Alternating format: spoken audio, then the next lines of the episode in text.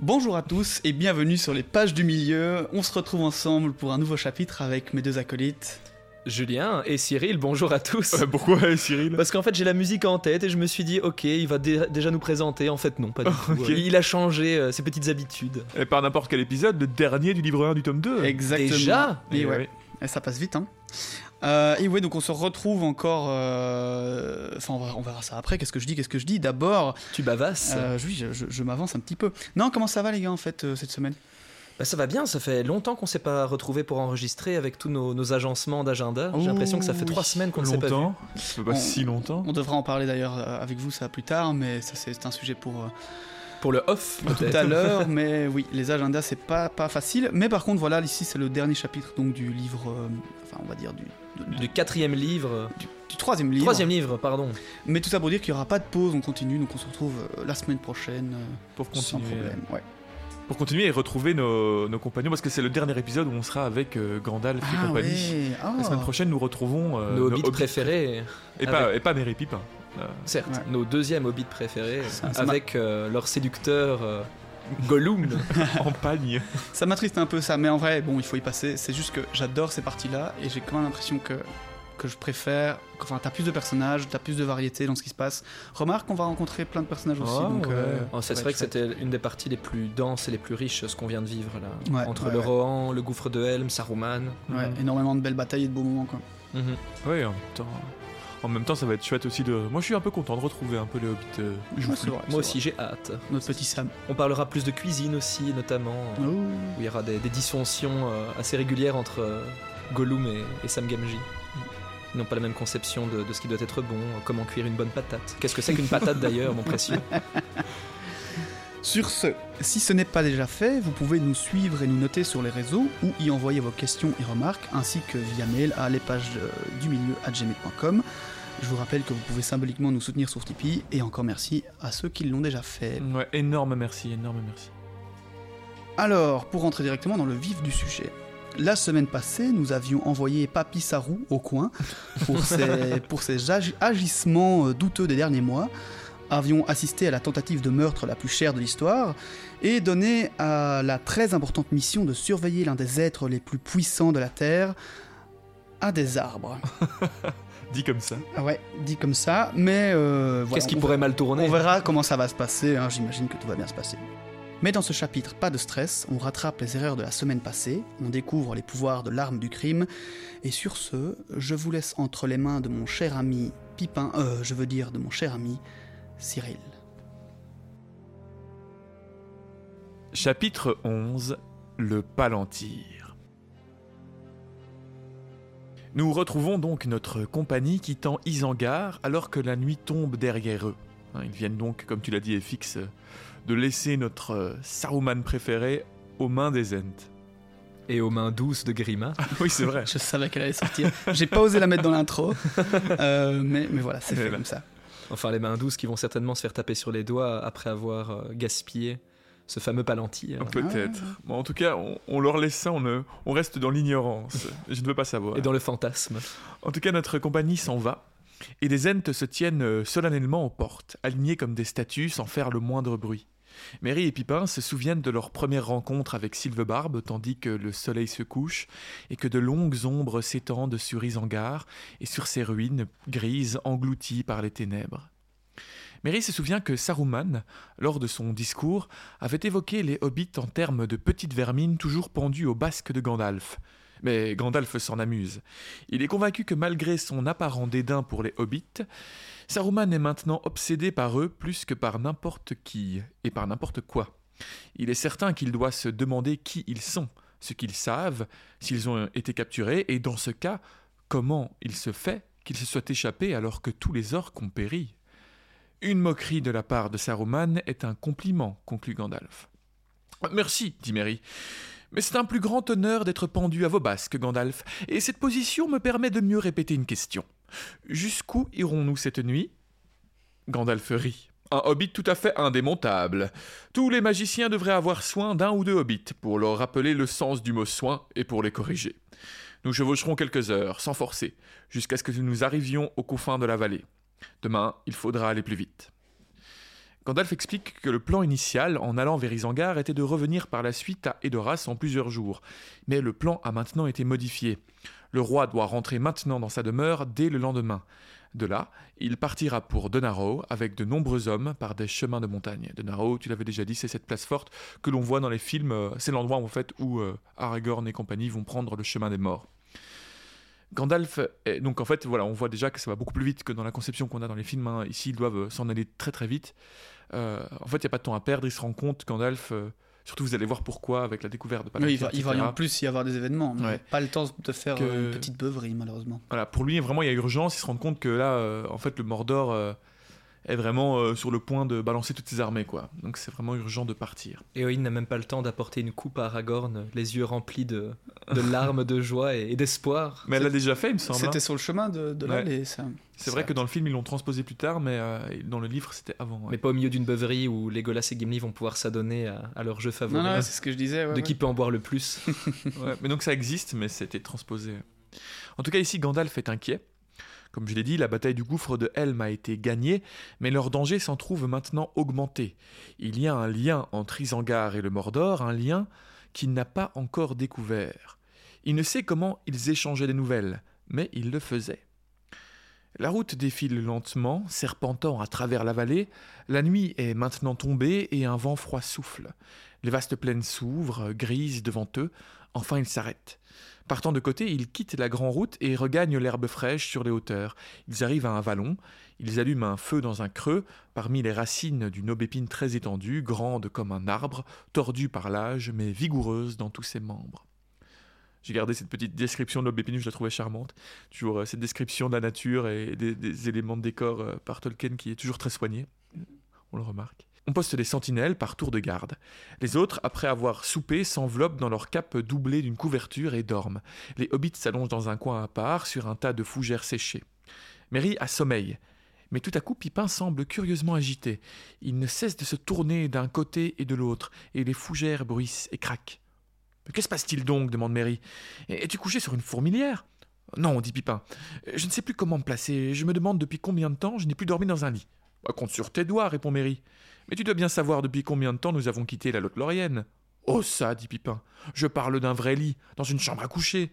Eh bien, font compte dans ce cas, dit Merry. Mais cette nuit, je pourrais dormir n'importe où. Quelle chance, Merry, murmure Pipin, après un silence. Toi, au moins, tu étais avec Gandalf. Oui, et puis As-tu pu lui tirer des nouvelles informations? demande Pipin. Oui, pas mal, euh, plus que d'habitude. Mais tu as tout entendu, ou à peu près. Tu n'étais pas bien loin, et nous ne disions rien de secret. Tu pourras aller avec lui demain si tu penses être capable de lui tirer les vers du nez, et s'il veut bien de toi. C'est vrai? Excellent. Mais il est très fermé, hein. Il n'a pas changé d'un cheveu, dit Pipin. Aussi, quand même, répond Mary, qui commence à se demander ce qui tracasse son compagnon. Il a grandi, si on veut. Il est en même temps plus gentil et plus inquiétant, plus joyeux et plus grave qu'avant, je trouve. Il a changé seulement. Nous n'avons pas encore eu l'occasion de voir à quel point. Il n'y a qu'à penser à la fin de sa discussion avec Saruman. Rappelle-toi, il fut un temps où Saruman était le supérieur de Gandalf, le chef du conseil. Qu'importe ce que ça signifie, il était Saruman le Blanc. C'est Gandalf qui porte le blanc maintenant. Saruman est venu dès l'instant où il a été appelé, et son bâton lui a été enlevé. Puis, on lui a simplement dit de s'en aller, et il est parti. Eh bien, si Gandalf a quelque chose de changé, il est plus fermé que jamais, voilà tout, rétorque Pipin. Cette boule de verre, par exemple, il semblait drôlement content de la voir. Il sait quelque chose à ce sujet, ou il le devine. Mais nous, il nous dit pas ce que c'est. Non, pas un traître mot. Pourtant, c'est moi qui l'ai ramassé, et c'est moi qui les ai empêchés de finir dans une mare. C'est bon. Je vais la prendre, mon garçon. C'est tout ce qu'il a dit. Je me demande de quoi il s'agit. Elle paraissait si lourde. Tiens, tiens, dit Mary. C'est donc ça qui te tracasse? Tut, tut, Pipin, mon gars. N'oublie pas ce dicton, celui que Sam avait coutume de citer. Ne te mêle pas aux affaires des magiciens, car ils sont subtils et prompts à la colère. Mais voici des mois qu'on ne fait plus que s'en mêler, dit Pipin. J'aimerais un peu d'information. Tant qu'à être en danger, j'aimerais jeter un œil à cette boule. Dors, dit Mary. Tôt ou tard, tu auras toute information voulue. Mon cher Pipin, jamais un touc n'a surpassé un brandebouc en, en matière de curiosité. Mais est-ce bien le moment pour l'amour du ciel? Bon, bon. Qu'est-ce que ça peut faire si je te dis que j'aimerais jeter un œil à cette pierre? Je sais bien que je peux pas, avec le vieux Gandalf assis dessus, comme une poule sur un œuf. Mais ça n'aide pas beaucoup si tu te contentes de me dire tu ne peux pas, alors dors. Mais enfin, que veux-tu que je te dise répond Mary. Je suis désolé, Pipin. Mais tu vas être obligé d'attendre demain matin. Après le petit déjeuner, j'aurai toute la curiosité voulue et je ferai de mon mieux pour t'aider à cajoler le magicien. Mais je ne peux pas rester éveillé une seconde de plus. Si je continue à veiller, je vais me fendre jusqu'aux oreilles. Bonne nuit. Pipin se tait alors. Il ne bouge plus, mais n'arrive pas à dormir. Mary, quant à lui, s'endort très vite. Le temps passe et le silence s'épaissit. Et la pensée du globe devient de plus en plus présente dans l'esprit de Pipin. Il se souvient de son poids entre ses mains, de ses profondeurs rouges, et il n'arrive pas à penser à autre chose. Cela devient tellement insupportable que, sans savoir pourquoi, il se lève et s'enveloppe dans sa cape. Il ne voit pas les gardes, et cédant à son impulsion, il avance discrètement vers Gandalf. Le magicien semble endormi, malgré que ses yeux ne soient pas complètement fermés. Pipin se faufile derrière sa tête et aperçoit enroulé dans un linge sombre une forme ronde entre les bras fléchis de Gandalf. Osant à peine respirer, le hobbit s'approche à pas de loup. Il s'agenouille, tend ses mains et soulève lentement la masse. Elle n'est pas tout à fait aussi lourde qu'il s'y attendait. Il reste là un moment, puis lui vient une idée. Il s'éloigne alors et va dénicher une grosse pierre et revient. Puis d'un seul geste, il retire le linge et enveloppe la pierre dedans et, s'agenouillant, la dépose près de la main du magicien. Ça y est. Il a enfin sous les yeux le globe tant désiré. Comme un cristal nu et lisse, à présent sombre et sans vie, posé devant ses genoux. Il s'éloigne rapidement tandis que Gandalf se met à remuer pour s'arrêter aussitôt. Pipin s'en veut directement. Il se rend compte qu'il lui sera difficile de remettre l'objet à sa place, du moins pas avant de s'être un peu calmé. Il décide donc d'y jeter quand même un coup d'œil. Il s'éloigne encore un peu vers une petite butte verte à quelques pas de son lit. Là, il place la boule entre ses cuisses et se penche sur elle comme un enfant glouton recroquevillé sur un bol de nourriture dans un coin à l'écart des autres. Il regarde la pierre, l'air autour de lui semble tendu, inerte, au début, le globe lui paraît sombre d'un noir de jet, le clair de lune luisant à sa surface, puis il perçoit une faible lueur s'agitant au cœur de la sphère, et elle tient son regard si bien qu'il lui est maintenant impossible de les détourner. Bientôt tout le dedans paraît s'embraser, la poule est en rotation, où les lumières tournent au-dedans. Soudain, elle s'éteigne. Il étouffe un cri et se débat, mais il demeure recroquevillé, étreignant la pierre à deux mains. Il se courbe de plus en plus en avant, puis il se raidit, ses lèvres remuent un instant sans produire le moindre son, puis il retombe avec un cri étranglé et reste étendu immobile. Son cri est perçant. Les gardes sautent du haut des talus. Bientôt, tout le campement est en émoi.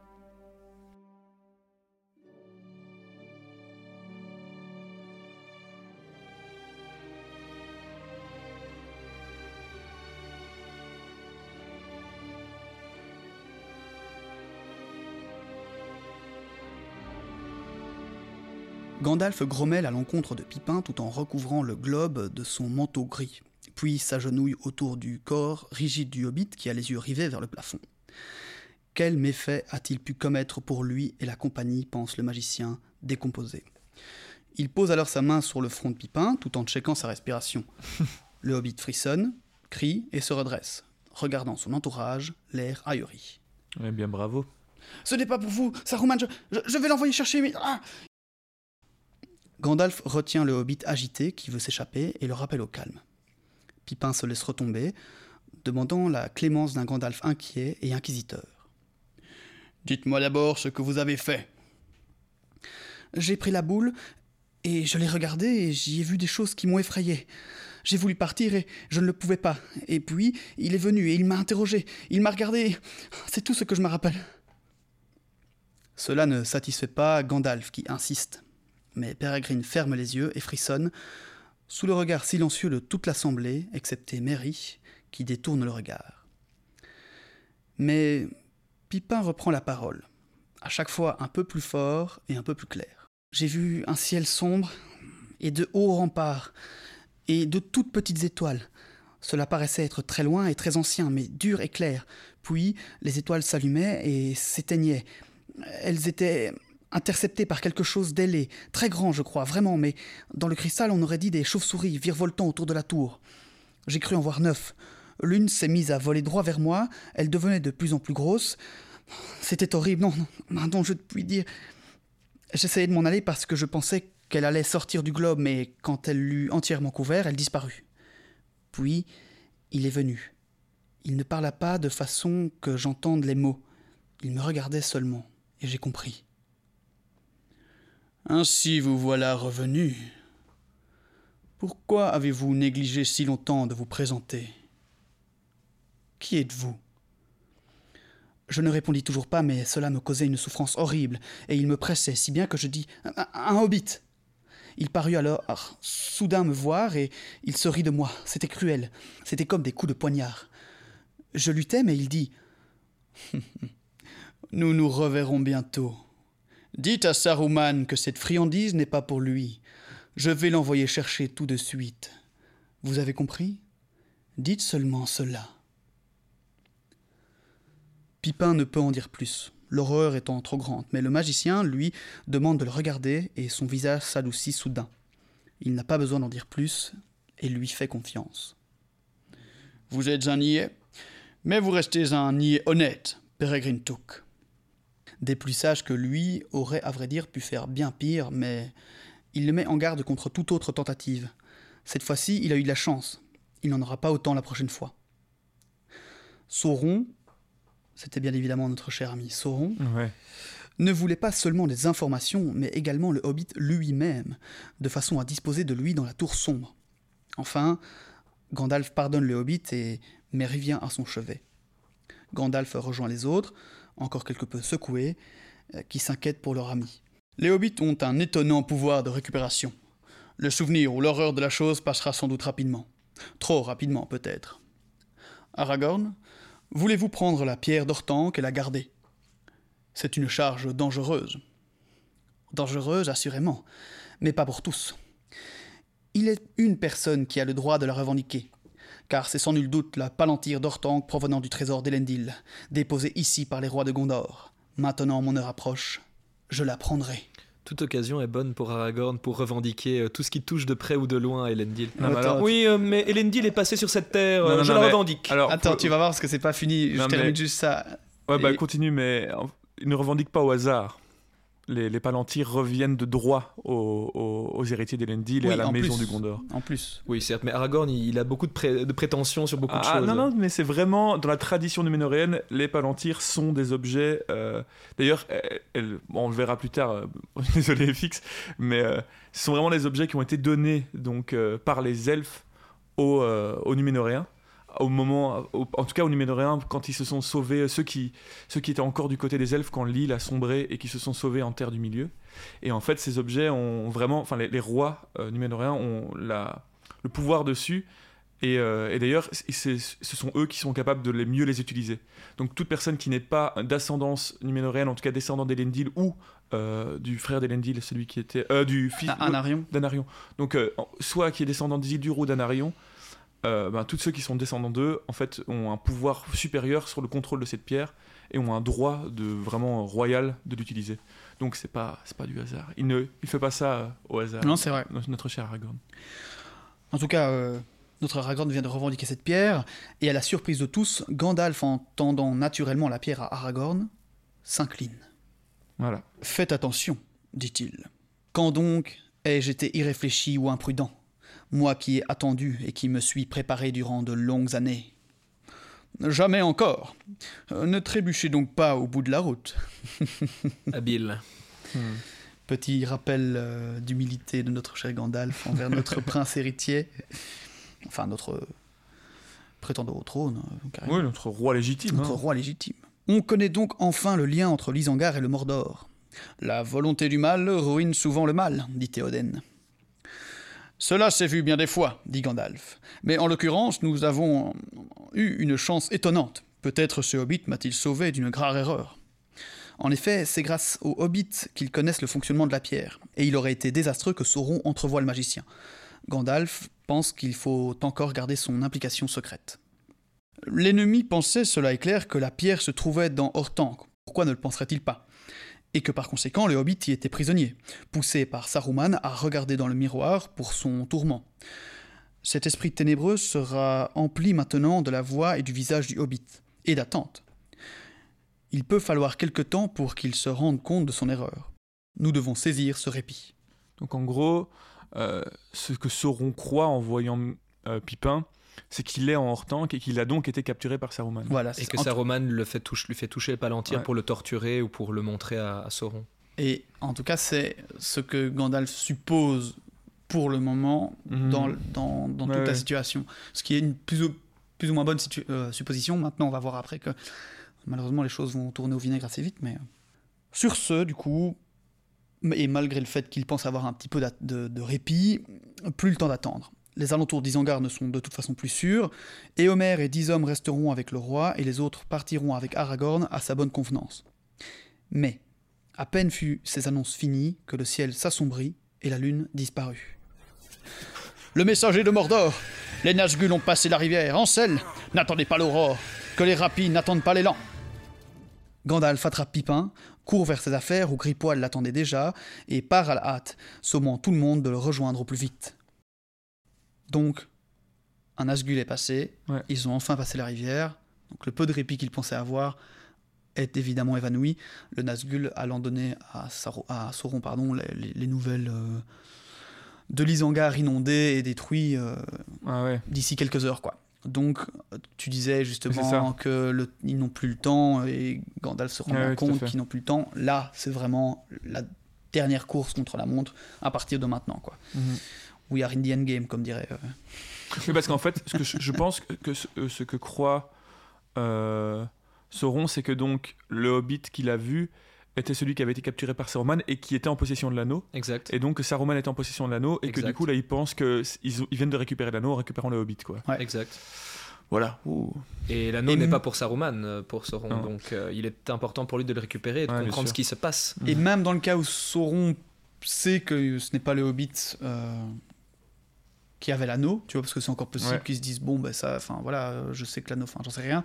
Le, le simple fait que Isengard est foutu et que toute l'armée est dévastée, ben voilà, Sauron lui il va être en mode euh, derrière mes lignes droites quoi. Donc, euh, Ouais, bien sûr. Mais ça, il ne le sait pas encore. hein. Il, c'est- les Nazgûl, le Nazgûl arrive justement à, à Isengard pour prendre Oui, des oui. nouvelles et voir ce qui se passe. il, il- il est en train de partir directement, donc je suppose que Mhm. en Parce que Saruman ne répond pas, d'autant plus. Ça, je vais en parler par la suite. Ah oui. C'est qu'en fait, Saruman ne répond pas aux appels de Sauron via le Palantir, puisque Il a plus. déjà il n'y répondait plus, parce que Isengard était attaqué, et maintenant il n'a même plus de moyen de répondre, vu qu'il n'a plus le. Palantir en sa possession. Ouais, ouais, ouais, ouais. Ce qui fait que Sauron euh, peut se dire euh, soit il est rebelle, soit euh, il y a un souci, ou les deux. Mais on je, je- je rajouterai, mais ça, j'en parlerai à la fin.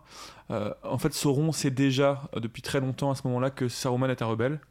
Euh, mais il utilise, euh, il utilise, euh, en fait, il le manipule. Mais il sait depuis très très longtemps que Saruman essaie de le trahir, Ouais, ouais. mais il, euh, il continue, il- mais il lui est encore d'une certaine utilité. Bah, il arrive à lire en lui, notamment grâce au Palantir. euh, En fait, il arrive à lire en lui et même, c'est ça, c'est, c'est- parce que je, je- on on reviendra à la fin de l'émission parce qu'il y a des choses à préciser sur des, des sujets ou des questions qu'on avait eues et on reviendra sur une question qu'on avait eue sur comment Sau- euh, Sauron apprend que l'anneau est en comté et en fait il apprend, enfin vous verrez, je vais pas tout dévoiler maintenant, mais que il, il apprend très très vite avant que Nazgûl arrivent en comté que, que Saruman est en train de le trahir déjà.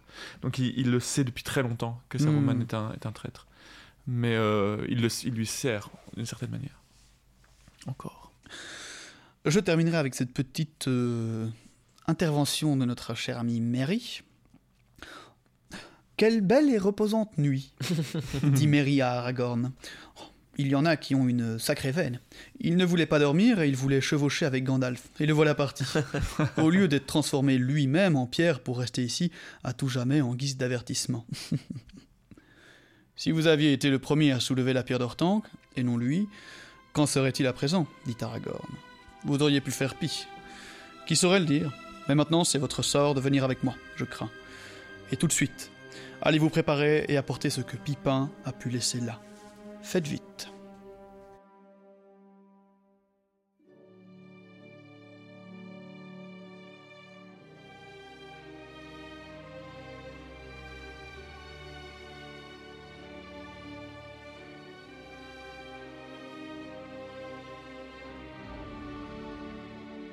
Euh, Merry, il plaisante, il plaisante, mais il n'a pas encore conscience de ce qu'il va vivre prochainement, chevauchant avec euh, l'héros Érim, Ouais. et surtout qu'il ne va peut-être plus revoir euh, son cher compagnon de toujours, Pipin. Mais oui, moi ça m'a choqué en réalisant le chapitre, c'est- cette séparation est est très abrupte. très forte Ouais, et ils se vrai, rendent ouais, pas compte. hein. Ils, ils se disent pas au revoir, il y a vraiment. euh, C'est Dans le les film, il y a cette sensation de peut-être qu'ils ne vont jamais se revoir, ils ont le temps de le Ouais. conscientiser, alors que là, pas du tout. pas du tout. Ouais, on va peut-être se revoir dans deux jours, il a pas de souci. Ah non, non, non. C'est- dans la même vibe en fait que tout ce qu'a fait Gandalf, même depuis le Hobbit presque, mais de, surtout Ouais. de ces derniers jours. C'est Gandalf voit un truc et il, il, il Il fait, fait pas en mode annonce, il se Hé barre. les gars, euh, vous avez vu ce qu'on a vu Ouais. Faudrait peut-être qu'on y aille. Il voit le truc et il y va. Et franchement, si je pouvais Ouais. avoir des, des- des- des joueurs comme ça dans mes jeux vidéo qui voient un truc et qui agissent, ce serait incroyable. On gagnerait toutes les games. Mais, mais c'est vrai quoi. C'est là, il a, il est entre le moment où le Nazgûl a fait son premier cri et le moment où il est parti, il y a 17 secondes qui se sont écoulées quoi. Euh, Mais il a pas le choix, là, là c'est le temps presse. Ouais, ouais, le ouais. temps presse. presse. Presse. Ils n'ont pas presse. Belle ville par contre. Euh, Non mais c'est vrai, ça, ça rappelle encore une fois cette euh, notion que le, le temps... En fait, on avait beaucoup parlé au début du livre que le temps était beaucoup plus élagué que dans les films. Hum, Or, plus tard, au partir du moment des batailles, etc., le temps est Étalé beaucoup plus plutôt court. que élagué. Parce qu'élagué, justement, c'est que c'est raccourci. Ah, euh, Quand tu élagues un buisson, c'est que tu le ouais. coupes, que tu le tailles. Voilà, moi qui veux utiliser du vocabulaire. J'essayais de faire sens de ce que tu disais. J'étais là, attends quoi Non, non, beaucoup plus étalé, ouais. Et là, pour le coup, il est élagué. C'est plus tout resserré, cas, il ouais. est- Ouais, ouais, ouais, il ouais. paraît... euh, Ça, ça se Parce- passe très vite, quoi. On en avait déjà est parlé, dense. mais le- le- toute l'action de toute toute la, la guerre de la noce s'étale sur combien de temps Mais quelques mois. c'est quelques mois seulement, c'est pas une année plus ou moins? Non, Parce que dans- ça se finit, je pense, je- sans vérifier, mais il me semble qu'il il quitte la comté vers septembre, un truc comme ça. Oui, Et il, ram- il rentre en comté en mars. parce qu'ils partent après l'anniversaire de Frodon. Et ils reviennent en mars. quelque 7 chose- mois quoi. Ouais, c'est Ouais, Dans les films, ils disent que ça prend un an, ce qui est admissible. Quand tu vois le Ouais. film, tu te dis oui, il y a eu trois, trois films, tu sens que c'est un peu long, mais sans savoir vraiment, euh, ni voir les saisons à, laquelle- à travers lesquelles ils passent. Après, Mais là, euh, plus, plus tard, dans les chapitres avec Sam et Frodon, on va voir, parce que j'en- travaillais un euh, justement cette semaine, quand ils vont être confrontés, faire face à la porte noire qui est fermée, qu'ils vont devoir rebrousser chemin pour trouver une autre entrée, ils vont s'approcher très fort du Gondor et être euh, sur la, en italien à la frontière entre le Mhm. Mordor et le Gondor. Et là, ils vont voir euh, enfin le printemps arriver. Donc on sera déjà euh, vers euh, fin février, début mars Ouais, à ce moment-là. Donc on sera ah, peut-être dans le, en fait, dans le dernier mois de leur aventure. Mhm. après, je disais, je suis pas déçu dans le sens où 7 mois c'est quand même conséquent pour ce genre d'aventure. Au final, il se- il- on est d'accord, il se passe pas énormément de choses. Euh, on part de la comté, on va à Oui, on oui. va. Je- ils essaient d'aller euh, à- Minas Tirith, Ouais. etc. Boum, gouffre de Helm. Et maintenant, on part déjà pour la bataille finale, entre gros guillemets. Donc, voilà, c'est vrai que 7 mois pour tout ça, c'est déjà énorme. quoi. Mais ce qui Puis- s'explique aussi par le fait qu'ils sont restés très longtemps à Foncombe, en pause. Ouais. C'est vrai. Et en fait, ils sont restés presque tout l'hiver à Foncombe, et c'est ça qui a pris énormément de temps, parce que si on regarde les événements des deux tours, ça se passe sur deux semaines. Ouais, c'est ouf. Et ça. pour euh, la compagnie d'Aragorn, et Ouais. pour euh, Frodon et Sam, plus ou moins, il se passe que deux semaines, et plein de choses durant ces deux semaines-là, mais ils vont rester à Foncombe bien euh, un mois et demi, deux mois, dans mes souvenirs, le temps que tous les, Mhm. les rôdeurs et les elfes aillent euh, faire euh, les éclaireurs en fait et Ouais, c'est ça. qué- quérir des nouvelles parce que si on se rappelle bien il parlait à ce moment-là de, de chute de neige qui, venait, qui venait des montagnes et du coup euh, il se passe un, long moment en fait Mm. euh, Et puis, euh, il faut aussi se rendre compte que l'histoire du Seigneur des Anneaux, c'est la conclusion de tout un plan qui est mis en place par Sauron depuis bien plus longtemps. euh, mhm. Euh, Enfin, en tout cas, ça fait longtemps qu'il recouvre ses forces, euh, qu'il essaye d'avancer, enfin, de préparer ses armées et de, de taper un coup. Quoi. Saruman, pareil, ça fait un petit temps maintenant qu'il fortifie Isengard en secret. Donc voilà, c'est le moment où il lâche tout le. Il bombarde, mais, Mhm. mais ça fait longtemps que, c'est en, que ça couve en dessous de, en dessous de ça.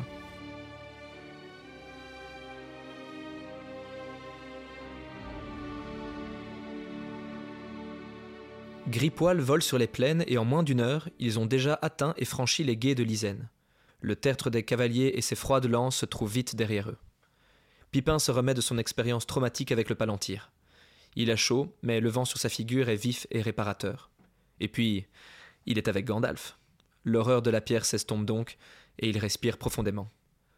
Je ne savais pas que vous montiez à nu Gandalf dit-il vous n'avez ni selle ni bride. Oui, quand il dit que Gandalf monte à nu, cela ne veut pas dire que. Gandalf euh, est nu dans le vent. C'est-à-dire qu'il ne porte pas de selle. Quel dommage comme Tom Bombadil, hein, finalement. euh. C'est pas si étonnant dans cet univers-là. Tom Bombadil, il, il se baladait nu dans la... sur les collines. euh, Vous vous souvenez pas? Ah non, non, je me souviens pas Non, non. tout. Mais si, si, il faisait ça, il me semble. Il me semble qu'il faisait ça. Euh, ou alors, c'est moi qui ai déformé avec nos conversations, mais je, Je pense que c'est toi qui as déformé. c'est sûr? Ouais, je pense bien. C'était un, un rêve Moi, que je tu as suis eu quasi certain qu'au moment où il sauve les hobbits, il se met nu et il se balade euh, sur les. Ça, c'est exact. collines. Quand il sort des tertres, Ouais. il se met nu. Et, et il court dans les, dans, dans les, sur- dans les collines. Oui, mais c'est pour célébrer. euh, Oui, c'est oui. autre chose. Non, mais donc, il, donc, euh, il le fait. Donc, il y a vraiment des personnages qui le font dans Seigneur des Anneaux. Ouais, mais il ne chevauche pas à nu avec un hobbit derrière lui. Non, non, mais il, il chantonne en, en bondissant dans les collines. bon. Oui, ma foi. Il y a quelque chose de similaire en tout cas. euh. Ouais. Nous n'oublions pas d'ailleurs que Gandalf, lorsqu'il a été euh, ressuscité euh, par, euh, par, les, euh, par Iluvatar, il s'est retrouvé nu pendant plusieurs jours, de longues journées euh, Voilà. sur, le, sur la montagne en haut de l'escalier sans fin. Donc, il y a un attrait pour les personnages puissants et barbus d'être nus. Mais Jésus n'était-il pas nu lorsqu'il a ressuscité? Enveloppé d'un simple linceul? Oh, il était dans une, un linceul blanc. Bah, il portait pas de slip en tout cas. Je ne monte à la façon des elfes que sur Gripoil. Il ne veut pas de harnais. On ne monte pas Gripoil. Il veut bien vous porter ou non. Il court en ce moment aussi vite que pourrait galoper le cheval le plus rapide, mais ce n'est pas vite pour lui. Voyez comme les montagnes blanches approchent déjà sous les étoiles. Là-bas sont les aiguilles de Tyrirn, telles des lances noires. Nous allons atteindre l'embranchement des routes et nous arriverons avant peu à la combe du gouffre de Helm où s'est déroulée la bataille il y a deux nuits. Pipin reste de nouveau silencieux un moment. Il entend Gandalf chanter doucement pour lui-même, murmurant des brefs fragments de poésie en diverses langues, tandis que les milles défilent sous leurs pieds. Enfin, le magicien passe à une chanson dont le hobbit saisit les paroles. De grands vaisseaux et de grands rois, trois fois trois, qu'ont-ils apporté de la terre effondrée, sur le flot de la mer Sept étoiles et sept pierres et un arbre blanc? Mais que dites-vous, Gandalf? demande Pipin. Oh, je récapitulais seulement quelques chansons de la tradition. Les hobbits ont dû les oublier, je suppose, même le peu qu'ils ont connu. Les sept étoiles et sept pierres parlent des Palantiri, appartenant au roi de jadis. Et qu'est-ce que cela? Ce nom signifiait ce qui regarde au loin. La pierre d'Ortanque en était un. Pris d'une grande bonté, Gandalf se résout à partager à Pipin tout ce qu'il sait à propos des Palantiri et leur utilisation. Il espère peut-être secrètement se débarrasser des questions intempestives de son passager. Il lui explique que les Palantiri viennent d'au-delà de Louis-Treness, d'Eldamar, créé par les Noldor. Peut-être Féanor les travailla-t-il en personne, en un temps si ancien que l'on ne peut les mesurer en années, mais cela n'a pas empêché Sauron de les corrompre, causant la chute de Saruman qui avait gardé le sien jalousement et secrètement, sans en informer quiconque du Conseil Blanc. Les membres de ce conseil ne s'étaient pas encore penchés sur le sort des Palantiri du Gondor dans ces guerres ruineuses. Les hommes les avaient presque oubliés, et même en Gondor, c'était un secret connu seulement d'un petit nombre.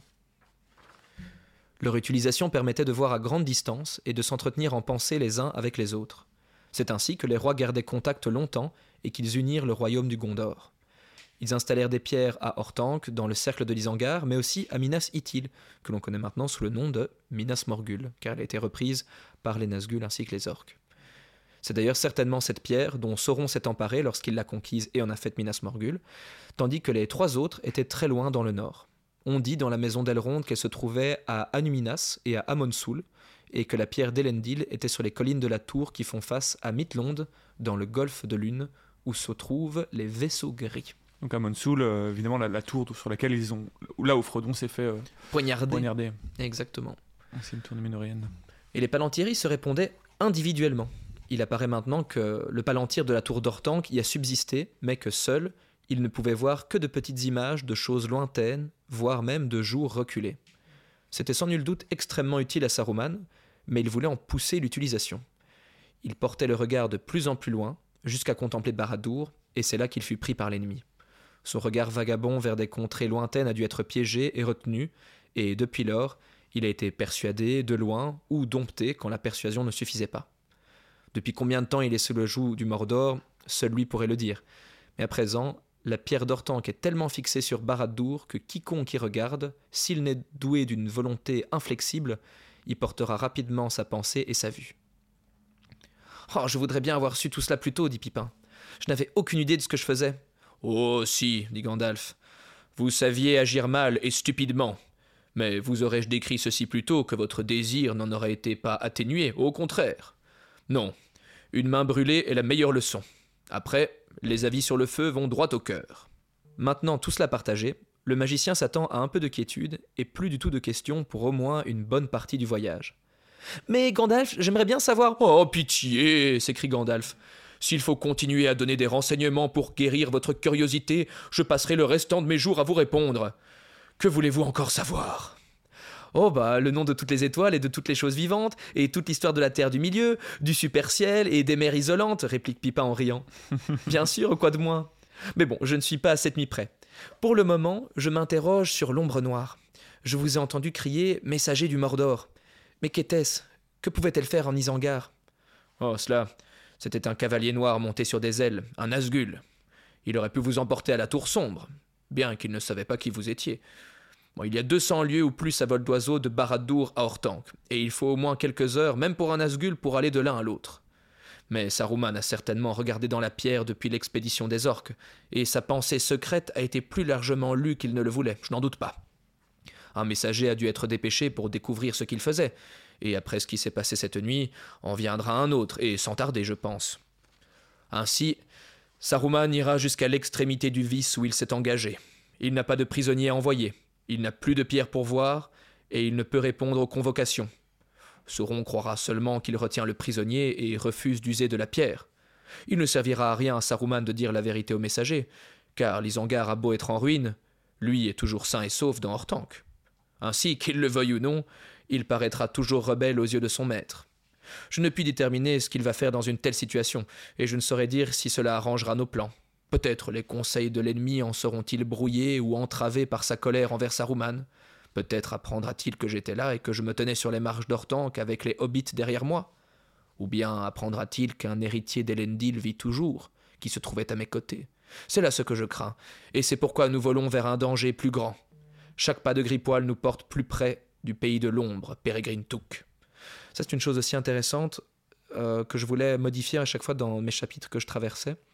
Il y a une grande différence en fait euh, par rapport au film, c'est que dans les films, il est assumé euh, que Sauron connaît l'identité d'Aragorn, certainement via Saruman, et qu'il a eu vent qu'un héritier venait potentiellement mhm. pour le détruire, alors que là, dans les livres, à ce stade-ci de l'histoire, il est éventuellement possible que le vent du retour de l'héritier d'Elendil lui soit parvenu, et encore ce n'est même pas certain. Donc il est fort probable qu'en fait Sauron ne découvre l'existence d'Aragorn ou sa survie mhm. que euh, lors du retour du roi, peut-être au moment où il va euh, faire marche sur la porte noire. Donc vraiment tout à la, fin. Mais ça, c'est assez global. Euh, ça vient aussi de cette représentation qu'on a dans les films de cet œil qui voit un peu tout. Euh, alors que ce n'est pas vraiment le cas euh, dans, dans, les livres du tout en fait. Enfin, c'est pas un œil déjà. C'est une image. C'est pas un œil et, euh, et même on suppose qu'il a une forme un peu physique parce que, enfin moi j'ai lu des textes sur les palantirs hors, hors Seigneur des Anneaux et on, écrit par Tolkien ou, son fils et, il, est, il, est, dit que par exemple Sauron n'était pas tout le temps 24 heures sur 24 sur sa boule donc en fait il, n'avait pas tout le temps en communication avec Saruman donc il se déplace donc en fait il a une forme physique encore hein. il, est, il, est faudrait se renseigner, mais je, considère moi que euh, il a une forme physique de Baradour, même si elle est encore très euh, faible, par rapport à. Bah, c'était quoi là Bah oui, c'était le, nécromancien. Euh, mais que voilà. Ouais, c'est ça. Il est, il, est, en tout cas, il n'est pas. C'est pas cet œil qui voit tout et qui sait un peu tout, omnipotent, pas du tout d'ailleurs. On, on utilise cette image dans le livre, c'est pour ça qu'elle a été récupérée dans, dans, dans le film, mais c'est clairement pas. C'est complètement une métaphore. C'est métaphorique ou c'est vraiment Sauron dans le Palantir, justement. Euh, bah, c'est ça, cette, forme de l'œil, en fait, dans les livres, euh, elle est purement métaphorique et elle permet aussi de montrer, avec le contrôle des palantirs restants que Sauron a, bah, ça lui permet d'avoir un œil, on va dire, sur une grande partie de la Terre du Milieu. Et c'est pour euh, signifier son pouvoir, mais il a une forme physique, bien qu'il soit très diminué. Pas à la manière d'un Voldemort dans Harry Potter, où il serait chétif et, et minuscule mais il est, euh, il est réduit et quand même reste en, en Baradour, il ne va pas commencer à, à se promener. Et vous allez voir qu'il ne savait même pas, par exemple, euh, ça on en discutera encore après euh, quand on abordera des questions plus spécifiques, mais il, a, il ne savait même pas où était la comté quand il a appris oh. que que l'anneau était possiblement compté, il ne connaissait pas la comté. Ce qui fait sens puisque la comté a, a, été créée tardivement et lui, il était déjà plus en forme physique depuis. Enfin, il est en forme physique, mais très diminué. Il avait été déjà battu par, euh, par Isildur bien avant des milliers d'années avant, avant la création de la comté. Donc, et même Gollum ne savait pas où était la comté. Donc pour vous dire, c'est, c'est, il ne sait pas tout. Il est vraiment, c'est un roi dans sa tour, quoi. Ouais. Et il n'a Au pas Mordor et voilà. le reste du monde lui reste quand même relativement euh, inconnu. Donc c'est grâce, et euh, au- inatteignable, à part avec ses Nazgûl, quoi. donc c'est grâce aux informations de Saruman qu'il a pu envoyer les Nazgûl en comté, vu qu'il n'en connaissait vous, pas vous- l'existence. vous allez voir, je vais, je vais expliquer après, mais peut-être d'ab- d'abord terminons euh, sur ce chapitre et puis on, on vient- on en viendra aux Nous y sommes comme presque. promis. Et à toutes ces informations que lui révèle Gandalf, Pipin ne répond rien, mais saisit son manteau, comme pris d'un froid soudain. Une terre grise défile sous eux.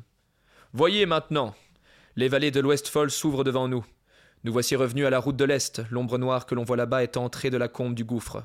Notre voyage prendra fin à Minas Tirith, avant que le flot de la guerre ne l'entoure. C'est loin, Minas Tirith? Trois jours de route à vol de Nazgûl, et espérez que nous n'en ayons pas à nos trousses.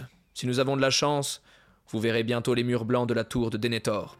En avant maintenant, Gripoil Cours Montre-nous ce que célérité veut dire Gripoil dresse la tête et hennit, puis il s'élance dans la nuit.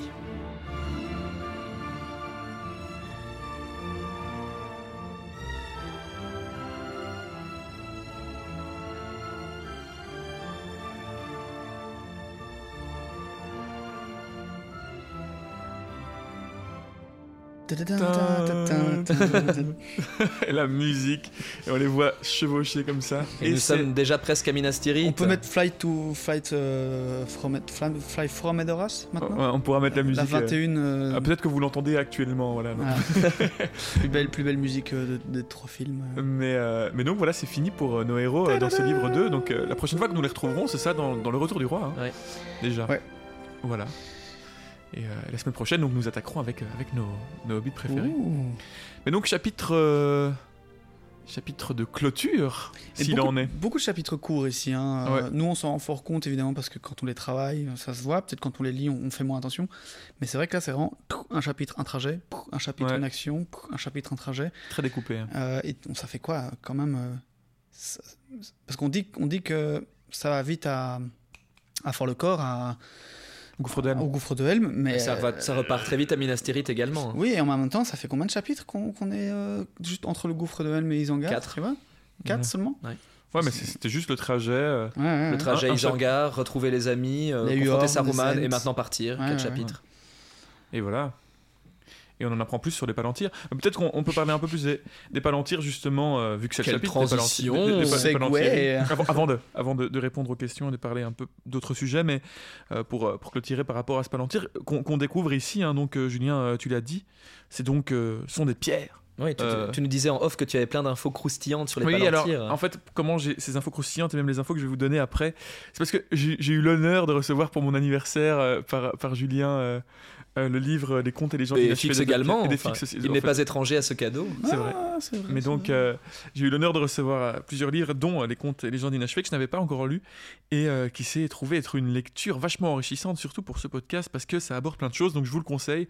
Il y a des chapitres sur euh, chaque âge, euh, voilà, de, vraiment du premier âge jusqu'au dernier âge, plus des chapitres spécifiques bah, sur les palantirs, sur les Istari aussi, comme on avait parlé la semaine dernière.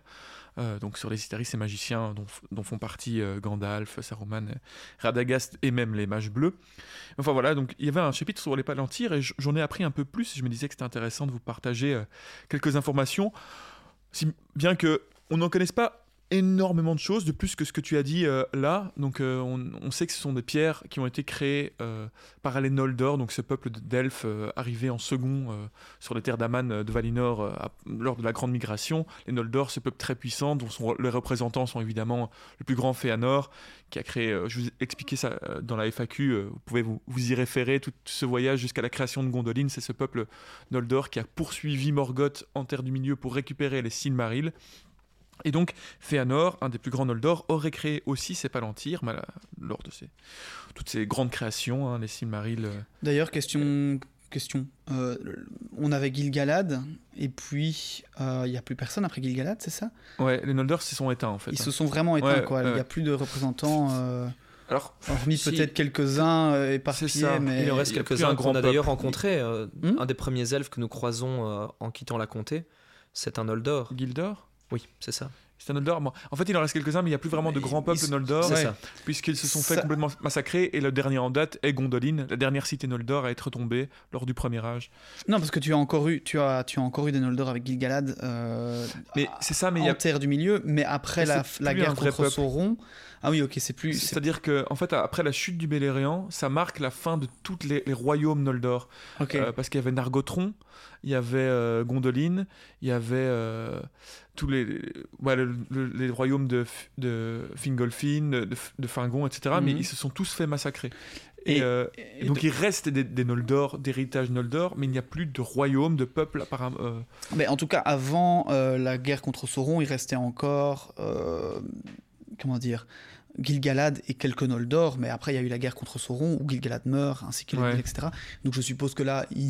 Bah, enfin, euh, un coup dur pour les derniers. ouais. Et ils doivent rester, en effet, on- enfin j'imagine, hein, je spécule, mais disons que les, quelques derniers qui restent sont Ouais. éparpillés entre Bah, euh, la Laurienne et... figure-toi que, que par exemple Galadriel, en fait ça aussi dans les contes les gens du HP, il y a un chapitre sur Galadriel. Alors il faut savoir que Galadriel, je l'ai appris, mais il y a 80 000 versions de la vie de Galadriel. Vraiment, euh, vous lirez si vous, ça vous intéresse, mais je ne vais pas toutes les citer ici. Il y a énormément de versions de la vie de Galadriel et de comment elle rencontre euh, son, son copain. euh, La meilleure version d'ailleurs a été adaptée hein, en série. non, c'est pas une version qui, qui existe. Néanmoins, euh, néanmoins, si un petit peu, elle existe un petit peu cette version qu'on a dans la série pour pour faire sa défense. L'avocat du diable, c'est qu'il y a une version où Galadriel effectivement suit euh, Fëanor, en tout cas son, son frère Fingon, si je me trouve, si- ou Fingolfin, je crois. Enfin, le frère de Fëanor qui, qui suit.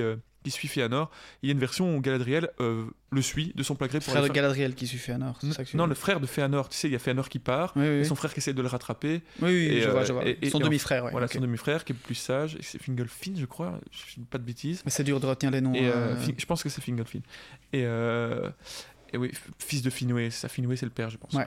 Et, euh, et donc, Galadriel, il y a une version où Galadriel prend. euh, Enfin, il va quoi, avec eux. Et donc, ce serait une, une Noldor à ce moment-là, mais une version aussi où elle dit que c'est une fille des Téléries et qu'elle vit sur euh, et qu'elle vit en fait euh, sur la côte.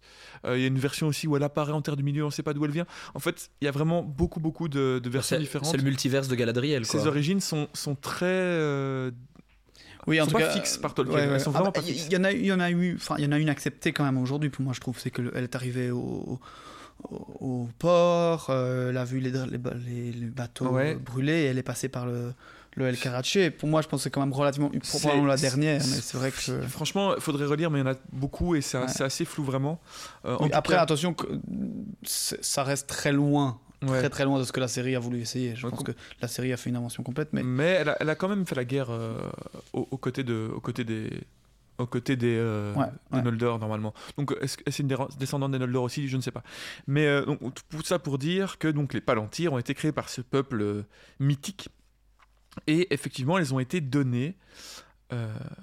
au roi de Numénor, au dernier roi de Numénor, enfin en tout cas au rescapé de Numénor, ceux qui étaient... Parce que quand Numénor a échoué, a- enfin a sombré, il y avait ceux qui s'étaient ralliés en fait à Morgoth et qui faisaient un culte de Morgoth et qui étaient contre les elfes et ceux qui étaient encore les amis des elfes. Et eux ont été aidés par les elfes on leur a permis d'avoir des, enfin, de créer des bateaux à l'avance et ils ont pu s'échapper et aller en terre du milieu. C'est là que le Gondor que l'Arnor s'est créé grâce à grâce à Isildur à Elendil et à Narion.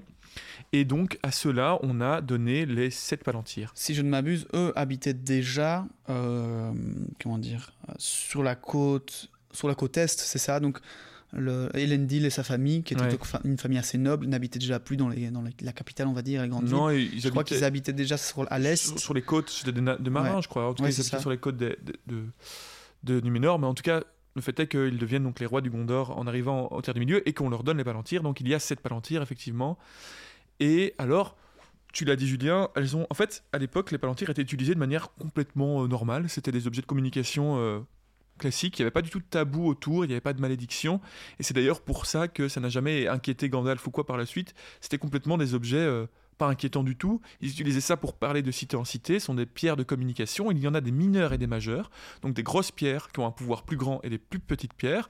Euh, ici, dans celle qu'on a dans le film, il n'y a plus de pierres euh, majeures, il n'y a plus que des mineurs. Euh, la dernière pierre majeure était, étant celle d'Osgiliath qui a été perdue. Et, et donc, ils ont des mineurs. Les mineurs, en gros, le pouvoir d'une pierre alors il y a deux versions encore là-dessus, c'est qu'elles permettent de communiquer entre elles et aussi de voir dans, dans l'espace, vraiment dans l'espace, dans une direction précise, en tout cas les mineurs. Donc en gros, elles ont une direction assignée, c'est particulier. Donc par exemple, une pierre peut voir par exemple qu'à l'est, Ah, et elle, doit pierre être orientée, ouais, orientée dans la direction de l'est ou de l'ouest, selon la direction dans laquelle elle est, elle est faite pour regarder. Et elle voit dans cette direction, et elle voit à travers les objets, à travers les choses, mais elle ne peut pas créer la lumière. Donc par exemple, si elle voit à travers un mur et qu'elle voit une pièce sombre, elle verra du sombre, mais il est dit qu'elles ne peuvent pas créer leur propre lumière, donc elles ont besoin que la pièce soit éclairée dedans. Voilà. Elles peuvent aussi, il y en a certaines, comme celle une des pierres d'Arnor, qui était orientée à l'ouest vers les terres d'Aman, qui voyait plus des bribes du passé. Euh, voilà, c'est un peu euh, inexplicable, mais euh, à des moments, elle pouvait montrer des bribes du passé à une distance lointaine. Voilà. Il est dit aussi qu'il y a des distances où on peut voir, des distances à laquelle on doit se mettre de la pierre pour, pour la voir, et du coup des, des, des- des- manières de l'orienter où elles ne voient plus, où elles peuvent voir. Alors, ça, Tolkien serait revenu à la fin dessus dans une petite note qui, est, qui marquée dans les contes et légendes inachevées. Il aurait visiblement à la fin de son œuvre dit que finalement elles n'avaient plus trop de direction, mais c'est vraiment une petite note qui dit ça, donc voilà. Ouais, c'est vrai, Le- parce que moi, dans mon souvenir, tu, tu peux, avec les pierres mineures en tout cas, t'orienter. En fait, tu te poses juste, tu prends la Ouais. pierre et tu dois l'orienter dans la direction où tu veux regarder. Et tu vas, tu vas voir que euh, dans la ligne droite qui est créée avec Ouais, toi et, la, et la pierre. Maintenant, c'est Dans les que premières versions, il y avait vraiment note, ouais. une, une, euh, Ah, c'est étrange. une, une direction, et d'ailleurs il est même dit euh, que Pipin du coup aurait eu vraiment beaucoup de bol, Ouais. de, de la, de la, en tout cas de malchance, de la tourner dans le bon sens entre ses jambes pour pouvoir voir dedans, sinon il n'aurait pas pu voir dedans. Euh, voilà. Alors les pierres, euh, elles ont été abandonnées. Pourquoi? Bah, Parce que là, quand l'Arnor a chuté, euh, bon, en fait, elles ont juste été abandonnées. Et perdu, on et- sait le- toutes les guerres qu'il y a eu là-bas euh, entre les frères. euh. Et, euh, et, et puis, au fur et à mesure du temps, elles ont été moins utilisées par les, les rois, euh, en tout cas par les intendants, puisqu'après après la chute d'Isildur, c'est le- l'ère des intendants. Euh, elles ont été de moins en moins utilisées, malgré qu'elles le soient encore. Et c'est vraiment quand Minas Ithil a été capturé par Morgoth, donc Minas Ithil, cette cité euh, qui est devenue Minas Morgul, et que donc ils, se sont dit, par Morgoth, par Sauron, et que là, ils se sont dit qu'il y avait peut-être un danger qu'une des pierres soit prise par l'ennemi, qu'ils les ont vraiment plus du tout utilisées, ou alors vraiment très peu. Euh, et donc là, elles sont devenues un peu tabou, si on veut, mais c'est vraiment très tardif. Ah, tu parles, tu parles des, quand tu parles des pierres Des qu'on a arrêté d'utiliser, Ouais. tu parles de celles d'Arnor ou elles étaient déjà perdues Elles étaient déjà perdues, Ok, celles-là. ok, donc on parle vraiment de celle de Minas Tirith. c'est surtout celle de Minas Et Tirith, de celle Stank, d'Isengard euh, potentiellement. En, en, en encore tant que- qu'ils ne savaient pas qu'elle y était. Alors, Isengard, par sait pas exemple, trop si on savait. mais il est marqué dans les contes et légendes que, que enfin, Tolkien explique que, en vrai, ça inquiétait pas tellement les gens du Gondor, ces pierres, si bien qu'ils étaient au courant qu'il y avait une pierre à Hortank, mais qu'ils se sont jamais dit, oh tiens, on irait bien la chercher.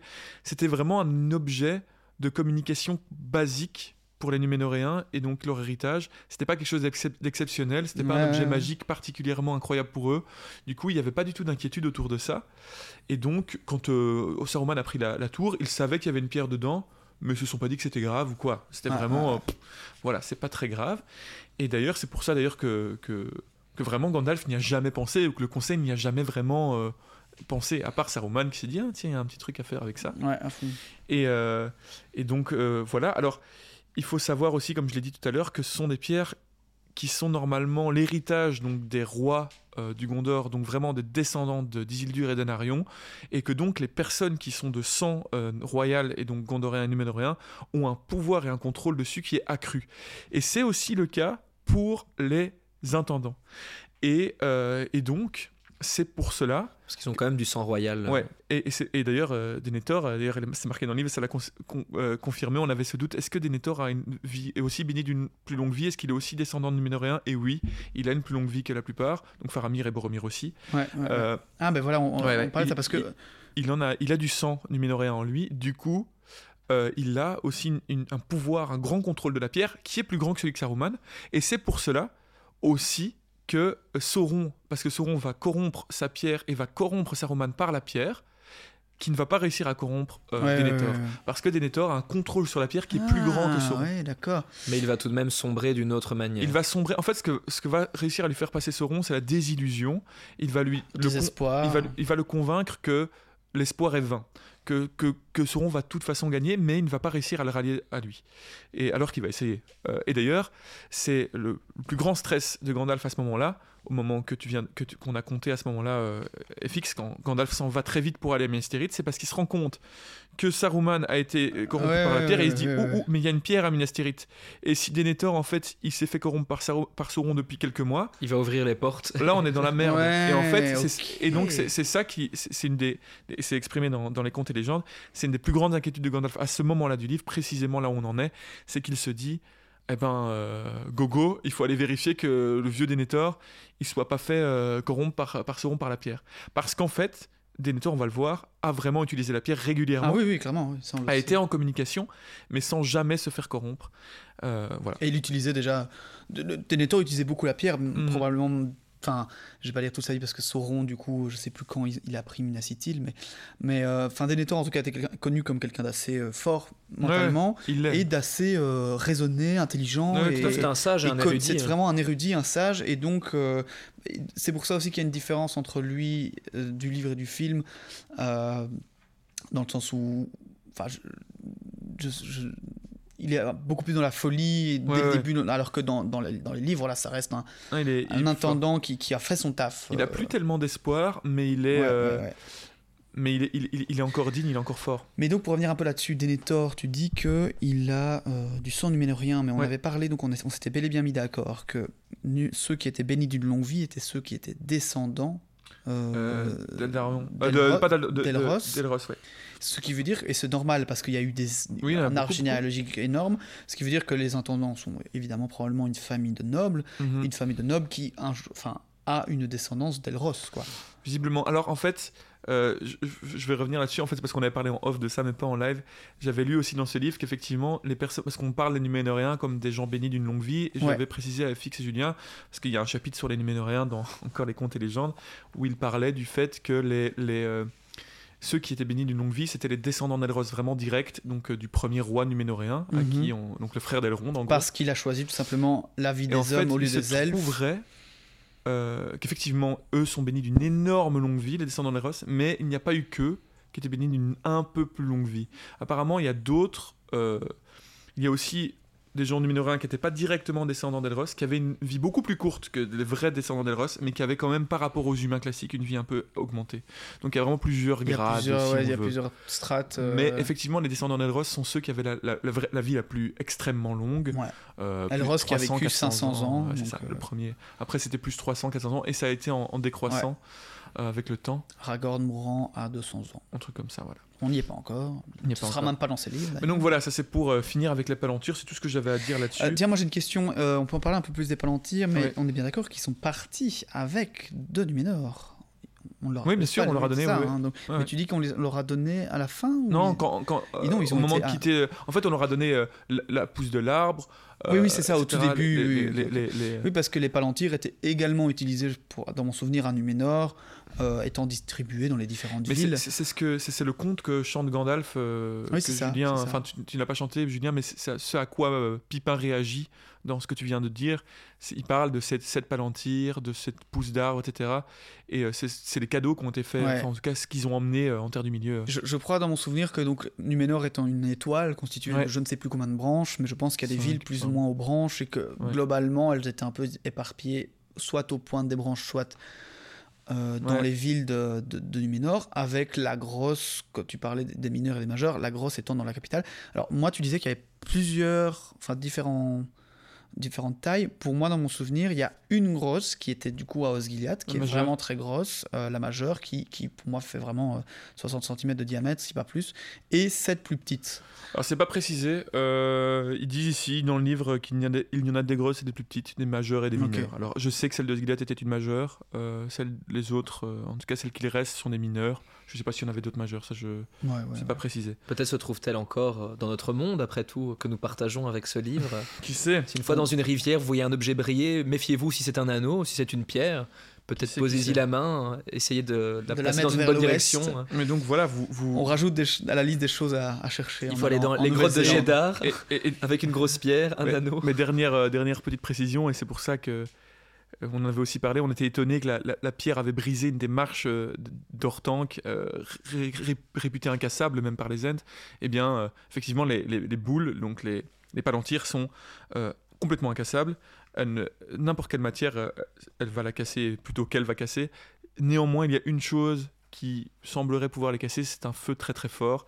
Et c'est ce qu'on pense est arrivé à la boule qui est restée dans Barad-dûr à la fin de la chute de Sauron. Ah. Et euh, c'est pour ça que cette dernière aurait disparu aussi. Mais comme dans beaucoup de choses euh, dans, dans la Terre du Milieu, c'est particulier de se dire que il reste combien? 4 3 4 4 Ouais. palantirs en fait qui, qui ont disparu. Qui ont qui- trois. Qui, étaient, qui ont été perdus dans le nord. Non, il en reste trois. Là, là, dans, actuellement, dans le, Ah oui, non, dans parce le que livre, il en Osgiliath, reste trois. Osgiliath, elle a Osgiliath perdu. euh, Il donc reste trois, les trois d'Arnor. euh, les, les trois d'Arnor. Non, de, non, de, non, de Gondor. Oui, non, je te parle de- des trois qui ont disparu Ah oui, euh, oui. d'Arnor, qui sont peut-être en fait posés sur la table d'une- d'un petit vieux. Ouais. euh, Il est possible aussi que Sauron les ait trouvés, hein, ça c'était évoqué. euh, il est possible que Sauron, avec ses, ses- ses généraux, ses lieutenants, au fur et à mesure des années, ils aient mis la main dessus et qu'il les ait soit détruits, soit qu'il les ait gardés pour lui, Ouais. pour éviter que des gens puissent Mm. euh, regarder. euh, En tout cas, elles ont, été, euh, elles ont été complètement perdues. Enfin voilà, donc ça c'était pour parler donc des, des palantirs. J'espère que vous en connaîtrez mieux maintenant. euh, C'est toujours fascinant de voir à quel point des, des petites choses comme un palantir où il n'y a pas énormément d'éléments, ouais. quand tu commences à connaître l'univers et Ouais, que tu veux énorme, expliquer par qui ça a été créé, comment c'est arrivé, tu retouches à plein de grandes histoires de la Terre du Milieu qui maintenant, en tout cas pour moi, sont beaucoup plus claires qu'elles ne l'étaient il y a un an. Tu me parlais de Gondoline, euh, tu me parlais de Féanor et tout. Je te oh là là là là, qu'est-ce que c'est encore Ouais, ces ouais, histoires ouais. Mais moi, je trouve ça- ces, ces objets justement quand même passionnants. Enfin, c'est quand même des objets magiques euh, assez impressionnants. Et c'est vrai que tu dis que pour eux, enfin, je comprends un peu ce que tu dis, mais est-ce que tu extrapoles ou pas en disant que c'était tellement devenu normal qu'ils étaient un peu en mode. euh, C'était fait, quand même des objets magiques. Il y a deux choses. Il y a quoi. deux choses. Dans le... Tolkien explique que non, c'était pas si exceptionnel. C'était vraiment un objet euh, classique. Il n'y avait pas de tabou autour. Il y avait, enfin, il y avait rien. C'était vraiment Ouais, des objets qui étaient utilisés pour communiquer entre les cités. Sans, sans C'était pas mis chose. sur un, un piédestal comme les. les, les, le Silmaril les ou quoi. Non, pas du tout. Ouais, pas du tout. Et en fait, euh, il y a deux choses qui ont provoqué un peu le désintérêt pour ces boules, c'est que euh, bah déjà ils, il y a- ils en ont perdu, c'est vrai, avec la chute d'Arnor, et qu'en plus euh, ils avaient moins en moins de maîtrise de ça avec le temps. En fait, Tolkien explique qu'après la chute des rois, ils rentrent le Gondor, enfin les royaumes de Gondor rentrent dans une sorte de Moyen Âge technologique. C'est drôle. Ils avaient moins de maîtrise des objets, de l'artisanat numénoréen euh, et en tout cas passé. Euh, parce que là, c'est pas l'artisanat numénoréen, mais en tout cas, ils avaient moins de maîtrise de leur euh, Ouais, ouais, ouais. de, de tout ce qui est Des routes et des, des châteaux qu'ils pouvaient faire. exactement. euh, et donc, en, travers, en gros, ils ont comment, ils sont repassés à des systèmes de communication plus classiques avec des messagers et tout. Et ils ont commencé à moins utiliser ça. Et eux-mêmes avaient une moins grande maîtrise. Ils, ils répètent dans le chapitre sur les palantirs que vraiment, avant, les rois numénoréens avaient vraiment la possibilité de parler super, enfin vraiment très facilement entre eux, par la pensée encore, euh, et si l'autre le voulait bien. Donc c'était pas du tout des pierres pour manipuler les gens. Donc en gros, pour communiquer entre des personnes, il fallait qu'il y en ait deux de chaque côté, et que Dans les deux direction. acceptent Ouais, ouais. de partager leurs pensées. Donc c'était vraiment pas des outils euh, noirs ou de magie euh, sombre, c'était juste de manière de communiquer. Et puis ils ont un peu perdu euh, la capacité de le faire, ils le savaient encore le faire, mais moins bien, et au fur et à mesure ils sont désintéressés de ça. Donc il faut, imaginer que c'est 2000 ans hein, euh, entre donc, la chute des rois, et c'est 3000 ans même entre la chute des rois et, le récit du Seigneur des Anneaux, donc imaginez-vous, c'est comme si on parlait d'une- d'un artisanat de quelque chose qu'on utilisait vraiment très bien il y a 3000 ans, aujourd'hui bah, on a un peu... Bah, Avant la Grèce oublié, antique, quoi. Voilà. Ouais, Ou à ouais. l'époque des, des pyramides. L'Égypte, euh, l'Égypte- on ancienne. euh, On sait, voilà, on a un peu oublié, mais il n'y avait pas du tout de tabou et ça n'a jamais du tout été évoqué par les- le Conseil blanc ni rien. Donc c'était vraiment pas quelque chose de très important pour eux. Et ça prend une importance maintenant pour Gandalf, mais pas du tout avant quoi. Il Ouais. s'en doutait vraiment pas. Ouais, je sais pas, je Vraiment pas. C'est vrai que ça, c'est intéressant.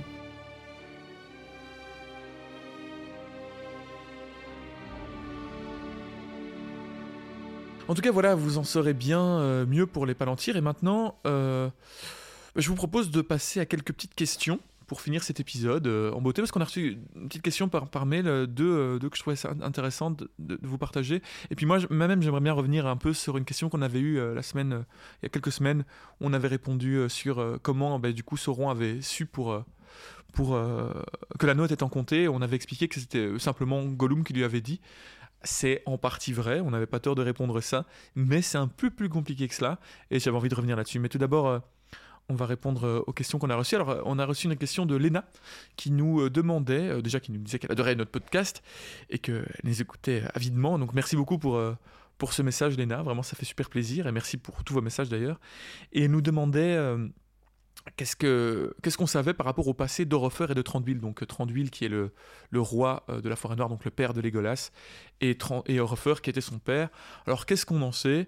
Eh ben. euh, dans le risque de te décevoir, Elena, moi j'ai fait quelques petites recherches en plus de ce que je savais déjà, mais il n'y avait pas grand chose à savoir en plus.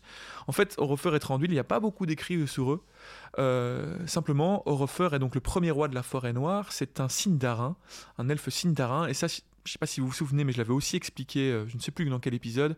Les Sindarins, ce sont un des premiers peuples elfes à être restés en Terre du Milieu. Ils ne sont jamais allés euh, en...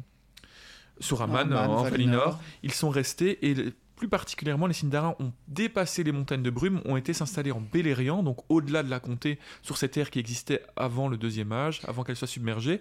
C'est Et- quoi la nuance C'est les Kalakwendi et les. Tu te souviens pas? Non, et donc il y avait les Sindarins et il y avait les, les autres qui sont restés avant les. les- Non, les- ça c'est la nuance entre. Mm, mm, ça, c'est Sindarin, c'est les plusieurs peuples qui sont restés en arrière, mais la nuance en fait entre ceux qui sont allés à Aman et pas, c'est les Kalakwendi.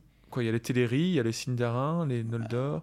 Je comprends pas ce que tu. C'est- Les, les, les Vagnards, Noldor et, et Teleri Teleri, ouais. forment les elfes éveillés, qui se dit en elfique Ouais. les Kalakwendi, je crois, Ceux qui ont et été les en- elfes sombres euh, qui sont restés. Ouais, Euh, donc on- en, gros, le- la traduction euh, elfique, c'est enfin la traduction euh, du mot elfique que je cherche, Ouais. c'est les elfes sombres. C'est tous les elfes qui ne sont jamais allés à Aman D'accord.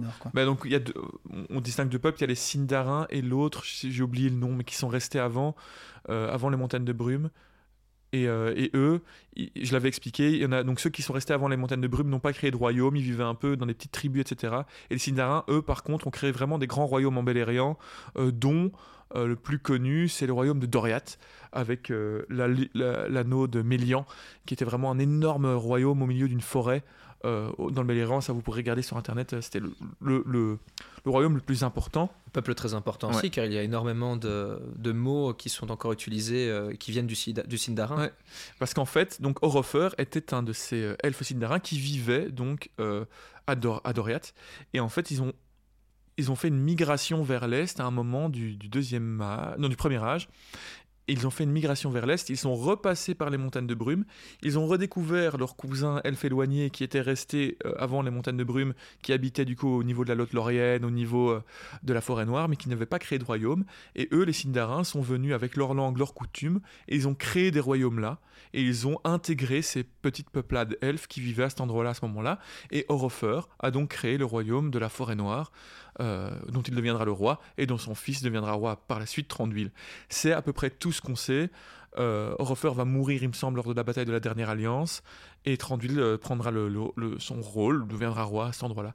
Mais c'est vraiment tout ce qu'on sait. Il n'y a pas d'histoire plus particulière en tournant Orofer, euh, ni Tranduil, euh, à part celle qu'on peut voir dans les Hobbits, mais c'est à peu près tout. Donc voilà, désolé de te décevoir si tu voulais en, en connaître plus, mais il n'y a pas beaucoup d'écrits euh, les concernant. On sait juste que voilà, ce sont des descendants des Sindarins. Si tu veux en savoir plus sur les Sindarins, je t'invite à faire des recherches ou à réécouter euh, l'épisode où je parlais de ça. Je ne sais plus c'était quel épisode par contre. Euh, Ouf, oui, On commence à en avoir ouais. beaucoup. Hein. mais euh, Je vais juste me reprendre pour être donc factuel. euh, ce que je disais, donc c'est bel et bien les Kalakwendi euh, pour vraiment faire les. parler des elfes qui sont partis, ça, Voilà, ça c'est les elfes de lumière, donc euh, c'est. qui ont euh, été en Valinor. Elfes et lumière, elfes de lumière, ceux qui sont partis à Valinor. On peut donc retrouver les Vanyar, Noldor et Teleri, à la différence des Morikwendi, les Dark Elfes, donc les elfes sombres, qui sont donc restés. Et euh, je regarde juste ici si j'ai pas par hasard le nom, parce que pour moi il y en a plus que deux. Il y a Les les, elfes. Sylvain, Sindar, et je regarde s'il n'y a pas vite une petite liste ici. Nandor, Sindar, Nandor, voilà. Avari. Et euh, enfin voilà, ça c'est les noms anglais peut-être Ouais. que. Mais les- les- en tout cas, les, Et je sais eux, que ils les, n'ont pas été en Valinor. non, Non. les principaux sont les Sindar et les Landor, et ça, je l'a- je l'avais expliqué. Ouais, ouais, ouais. euh, dans je ne sais plus quel épisode, mais en tout cas, tu pourras un peu regarder sur internet. Mais en tout cas, voilà, Orofer et Tranduil sont simplement des descendants de ces Sindar, revenus par, au- au- avant les montagnes de brume et ayant créé des royaumes à cet endroit-là lors du, deux- du premier âge. Voilà, et alors, autre petite question, en tout cas pas question, mais réflexion, on a reçu un message absolument euh, énorme euh, d'Alice, et, euh, mais vraiment euh, passionnant. Euh, merci déjà beaucoup Alice pour ton message elle nous expliquait qu'elle avait 40 ans, voilà, elle, elle, insiste dessus puisque en fait elle nous explique qu'en découvrant notre podcast, elle avait un peu de mal à se dire qu'elle allait être intéressée par euh, nos avis ou nos points de vue puisqu'on est plus jeune et qu'elle avait déjà une vision très complète en tout cas de, cette œuvre et qu'elle avait peur d'être dérangée par nos points de vue, etc. Mais que finalement elle s'en est trouvée euh, intéressée. Euh. donc ça fait plaisir de ah voir bah, qu'on peut, on peut aussi apporter des points de vue différents, en tout cas qu'elle n'était pas d'accord avec nous sur tout. parfois elle s'exclamait en nous écoutant, désolé si ça vous arrive, vous n'êtes pas obligé d'être d'accord, mais en tout cas ça nous fait très plaisir quand nous, euh, quand vous nous faites des retours ou que vous réagissez euh, par mail ou par message par rapport à ce qu'on dit, euh, nous, ça nous, plaît beaucoup de faire la conversation et en, tout cas de pouvoir en, parler avec vous. Donc vraiment, il n'y a pas de problème. En tout cas, son message, je vais pas, évidemment pas tout le lire, mais il était super, vraiment super agréable à lire et, il faisait très plaisir. Donc merci, merci beaucoup à Alice. Et nous elle nous parlait particulièrement d'un thème des, femmes dans l'œuvre de Tolkien, qu'on avait déjà abordé dans la FAQ, mais c'est vrai un peu succinctement parce qu'on n'avait pas eu le temps euh, de, s'y intéresser euh, un peu plus longuement. honnêtement, on était juste en fin d'épisode et, on avait un planning très serré. On n'a malheureusement pas pu euh, développer cette dernière. mais, mais c'est vrai qu'il y, a beaucoup de choses à dire. En tout cas, Julien nous avait déjà pas mal parlé de cela, mais il y a d'autres choses à dire. Elle, expliquait que qu'elle avait été, elle avait pas beaucoup aimé le fait que on mette Arwen en avant dans les films, un peu, c'était un peu forcé, etc. Elle était gênée aussi par la femme de, par Bédor, la femme de de Tom Bombadil, euh, qui était vraiment un archétype féminin assez fort et, c'est vrai et qui je sais pas si vous vous souvenez mais quand euh, ils arrivent dans la maison de Tom Bombadil elle leur fait à manger elle fait la table et dès qu'ils commencent à parler de sujets sérieux elle s'en va. Euh, et donc c'est vrai qu'il y a ce côté très voilà femme femme femme à la maison très très très classique et, et très sexiste. Voilà et donc elle, nous parlait de ça, elle nous faisait part de, son avis par rapport à tout cela. Et j'avais envie de réagir euh, par rapport à ça pour apporter euh, un petit éclairage sur le traitement des femmes et, euh, dans, l'œuvre de Tolkien. Alors, on va pas changer Tolkien et, qui il était, ni ni bah voilà ses influences, etc. L'homme de son époque qu'il était. Et c'est vrai que bah, c'était un voilà, c'était déjà c'est un homme très classique, très qu'on pourrait considérer comme conservateur aujourd'hui. C'était un catholique universitaire, universitaire qui vivait avec des hommes. Voilà, donc on, ne va pas lui, lui, lui, lui, donner des points de vue euh, féministes, en tout cas néo-féministes, impossible. Euh, néanmoins, euh, j'ai lu encore une fois dans les contes et légendes d'inachevé quelque chose qui, qui est super intéressant. Et d'ailleurs que je t'invite Alice à, lire si, ce n'est déjà fait. si ça t'intéresse si ce n'est déjà fait tout à fait c'est l'histoire euh, d'Aldarion et d'Erendis, tout particulièrement. Euh, c'est l'histoire de, ce roi de Numénor, Aldarion, qui est en fait euh, le, sixième roi de Numénor. Donc lui, il est né en, 700, je crois, du, deuxième âge. Et Aldarion était, un roi, le premier roi, en fait, à être être euh, sorti de Numénor, à avoir navigué. C'était un véritable amoureux de la mer. Et il y a tout un récit que Tolkien a écrit sur lui, qui se trouve dans les contes et légendes inachevées, et qui est magnifique. Vraiment, j'ai été euh, bouleversé par ce récit qui est euh, super beau, complètement épique, qui parle de sa relation avec sa femme, Erendis, qui était en fait, elle, non pas une descendante d'Elros, donc pas de la lignée des rois, et qui donc était bénie d'une moins longue vie, et qui est tombée amoureuse de lui, et euh, dont il a été, euh, ils se sont promis, euh, voilà, d'être mari et femme. Sauf que le problème, c'est qu'Aldarion était vraiment amoureux de la mer et toute sa vie, il va être dans cette confrontation entre l'amour pour sa femme et l'amour pour la mer, et l'amour pour la mer et les voyages qui vont prendre une part beaucoup beaucoup plus importante que l'amour pour sa femme. Et cette relation est vraiment vraiment explorée par Tolkien très très fort, et jusqu'au point où en fait cette relation va éclater, il va lui faire un enfant, il va lui promettre de rester sur Terre, etc. ce qu'il ne fera pas. Et ce qui sera d'autant plus grave parce qu'il faut imaginer que lui va avoir une vie de à peu près 300 euh, ans, euh, même plus, 400 euh, ans. Ça lui aurait pas demandé grand chose de passer sa vie de mortel à elle avec, elle. Et, Erendis, elle va vivre beaucoup moins longtemps et lui il va partir parfois des quinzaines d'années. quoi. Donc on peut imaginer vraiment la, frustration pour elle, surtout qu'il lui promettait de ne pas le faire. Ce qui va faire en fait chez Erendis va créer une colère complètement compréhensible et elle va développer une, une aversion euh, pour les hommes, en tout cas pour son mari particulièrement, mais pour les hommes en général, qu'elle va transmettre à sa fille en Calimée, qui sera leur fille, et la prochaine reine d'ailleurs, vous allez voir. Et. Euh, il y a des textes dedans qui sont très révélateurs et que je trouve intéressant euh, de lire de Tolkien, quand on, parle de Tolkien et sa vision des femmes en tout cas.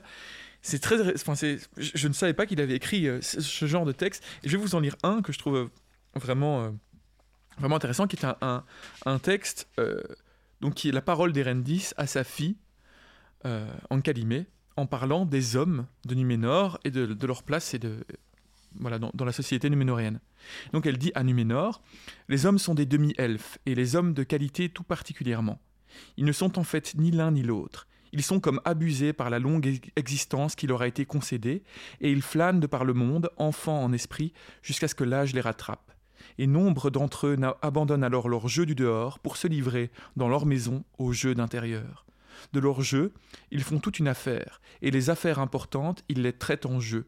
Ils se veulent tout à la fois des gens de savoir-faire et de savoir, et des héros par-dessus le marché, et les femmes sont pour eux ce qu'est le feu dans l'âtre, quelque chose qu'il incombe à d'autres d'entretenir jusqu'au soir, lorsqu'ils reviennent là de leur jeu. Toutes choses ont été faites pour, leur commodité.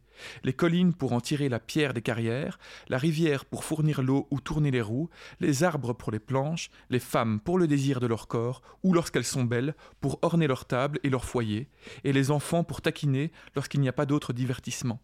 Mais ils joueraient tout aussi bien avec les chiots de leurs chiennes.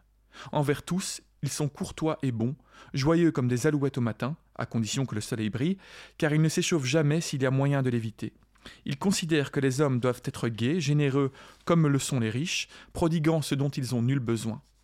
Ils manifestent de la colère seulement lorsqu'ils se heurtent soudain à une volonté contraire, et pour eux, qu'on ose leur résister, ils sont aussi implacables que le vent qui souffle de la mer.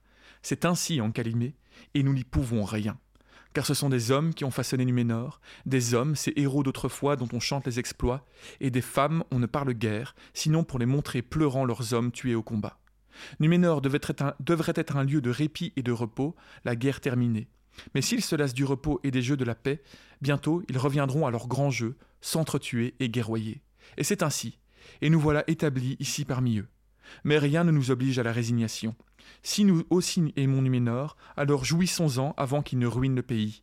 Nous aussi sommes filles de noble race, et nous avons une volonté et un courage qui nous sont propres. C'est pourquoi, garde-toi de plier en que tu plies ne serait-ce qu'un tout petit peu, et ils te feront plier plus et plus encore, jusqu'à ce que tu sois toute courbée. Enracine-toi dans le rocher, et affronte le vent de la mer, même s'il te dépouille de toutes tes feuilles. Un portrait sans concession et, des paroles euh, qu'une certaine héroïne euh, aurait pu apprécier. Et eh ben moi j'ai été vraiment euh, subjugué de, voir ça. alors, c'est une excuse, ça n'essaie de rien justifier, mais je, je, trouve ça intéressant. En tout cas, ça m'a vraiment intéressé et surpris euh, que Tolkien écrive un conte autour de ce thème. Et, euh, et, donne ses paroles, ses mots euh, que je trouve bah, éminemment contemporains en fait. là, pour, le, pour le coup, dans la parole d'Erendis. Ah, ça témoigne d'une certaine lucidité aussi sur le monde des hommes avec un grand H de manière générale. et, il, a vécu quand même aussi les, les affres de, de, l'humanité, il, il, connaît ça aussi.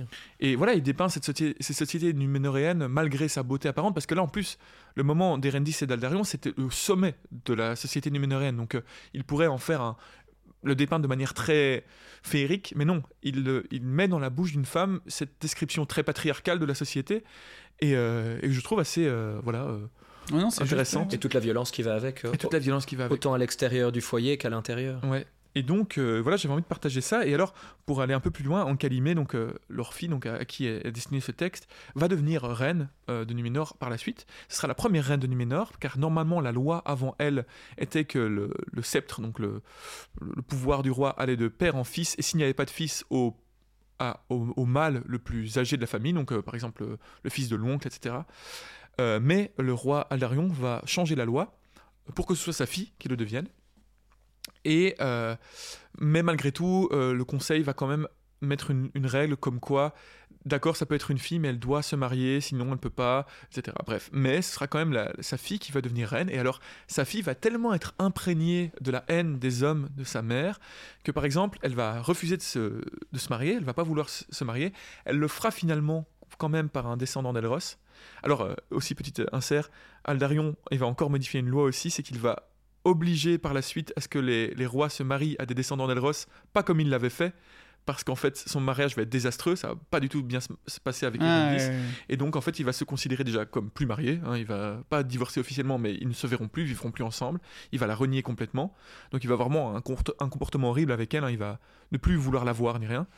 Et euh, il va. euh, parce qu'elle, parce qu'en gros, elle elle l'a saoulé. Vraiment, c'est vraiment ça. Elle l'a saoulé parce qu'elle lui a dit euh, Oh, t'es tout le temps. Tu pars 15 ans en mer, tu saoules. Il a fait Quoi Je peux pas avoir ma liberté Ouais, Et il va la, la renier complet. Et donc, il va changer la loi pour qu'on n'ait plus le droit de se marier avec autre personne que des descendants d'Elros. Quel gamin. hein. Ouais, gamin. Quel tocard, en effet. Ancalimé va se, va se marier avec euh, un berger parce qu'elle est bien obligée, descendant d'Elros, mais elle va pas l'aimer du tout. Ça va très mal se passer, si bien qu'elle va même carrément euh, lui prendre ses terres à ce berger et lui interdire d'y vivre parce qu'elle veut pas euh, que son mari possède des terres. Et elle va s'entourer de suivantes. Elle va elle va refuser que des hommes la servent. Elle va vraiment s'entourer d'une cour de femmes. Et euh, elle refusera même que ses servantes euh, se marient à des hommes. Euh, ce à quoi son mari va réagir en les mariant en secret, ce qui va créer une dispute, etc. Donc voilà, pour tout vous dire, il y a vraiment ce, thème est quand même prégnant à un endroit de l'œuvre de Tolkien et euh, que je ne connaissais pas très particulièrement dans l'histoire de Numénor. Et voilà, je trouvais ça intéressant de le, de le partager. Ouais. Alors pour, euh, pour euh, revenir un peu à la défense d'Aldarion, qui est vrai, euh, qui est vrai, un, a vraiment des côtés horribles et euh, vraiment affreux. C'est quand même le premier qui va étendre Numénor et grâce à lui, qui va faire une relation avec les elfes. Et c'est grâce à ces conquêtes qu'ils vont pouvoir aller aider les elfes à vaincre Sauron dans leur première guerre. Donc en fait, sa présence en mer et son caractère vont avoir une certaine utilité dans l'histoire et dans la guerre contre Sauron. Néanmoins, voilà, on peut voir qu'il n'a pas très bien géré euh, la relation avec sa femme, c'est le moins qu'on puisse dire. Ah, Comme Après, quoi, oui. l'univers de Tolkien n'est pas si manichéen que parfois certains le laissent penser ou que certains en ont l'image que c'est c'est très manichéen parce qu'il y a évidemment ces, ces références christiques, etc., au Ouais. mal absolu, au bien absolu. Mais quand tu regardes les personnages euh, de plus près, ils peuvent faire des, des grandes choses ou des choses qui sont profitables, Ouais. tout en ayant aussi évidemment des défauts euh, très, très humains. Oui, après voilà, je pense que cette thématique-là en particulier mériterait plus de réflexion. euh, Ouais, encore, encore, bien sûr. euh, Pour, dans d'autres épisodes. Enfin, on pourrait y revenir avec Ouais, un peu ouais. plus de, de préparation, mais c'est vrai que bon, euh, on sait déjà qu'on va pas revenir sur des écrits qui. Enfin, on ne peut pas, on ne pourra jamais mettre des, des- des- Non, non. comment des, des- réflexions modernes d'aujourd'hui sur des écrits qui ont, euh, je ne sais même plus Mais combien, néanmoins- 60, 70, 80. Mais c'est vrai que voilà, moi j'ai toujours quand même été. euh, Enfin, il y a quand même pour moi des, des choses qui, s'en émanent de par cette histoire, de par Ouais. l'histoire de, de Luthien, de par l'histoire de d'Eowyn, etc. À fond. Ça peut probablement être considéré comme faible et peu pour beaucoup. Et Pour je, aujourd'hui, et en je le cas. comprendrais. Je suis dans un sens d'accord, même si je considère, enfin, je trouverais je trouverais ça bête de lire ces, de lire en tout cas à outrance ces écrits avec le regard d'aujourd'hui. Je trouve que ce serait une erreur. Ça ne veut pas dire qu'on peut pas le critiquer, mais ça veut dire qu'il faut au moins comprendre que c'est pas la même époque. Euh, mais c'est vrai qu'il y a quand même des petits éléments par-ci par-là, à droite à gauche. Et ce texte, parce que l'histoire en tant que telle de, de sa fille Mhm. qui devient un petit peu euh, l'inverse au final, euh, c'est pour moi je n'en sors pas comme ça sans réflexion une idée purement féministe et positive ou, ou quoi que ce soit. Mais le texte de la mère, par contre, est très très beau. Euh, et et c'est vrai que l'histoire, du coup, est, comme Ouais, ouais, tu dis, amène du, du- du relief, c'est moins manichéen. Et ça existe, euh, comme, Ouais, comme tu le dis. Quoi. Mais donc euh, voilà, en tout cas, Alice, un grand merci pour ton message et, et- et, euh, j'espère que tu connaissais pas euh, cette histoire d'Erendis et si ça t'intéresse, vraiment, je, t'encourage à, lire donc les contes et légendes inachevées, le chapitre euh, qui concerne cette histoire en tout cas. Et vraiment, euh, voilà, c'est une, c'est un, un- ajout, en tout cas une piste de réflexion intéressante pour la, la place des femmes dans l'œuvre de Tolkien. Voilà. Et pour finir, du coup, en, quelques, en quelques en- en dernièrement, je voulais revenir donc sur cette histoire de, comment les Nazgûl, euh, enfin en tout cas Sauron avait, avait su que, que l'anneau était en, en comté. Eh bien, c'est très simple, c'est à cause de Lobelia Saké de Bezas qui en fait avait dans sa malle un palantir. palantir, ouais. Non, non. Et donc c'est l'Othon qui s'en est servi. Mais alors en fait, il y a trois versions de cette histoire.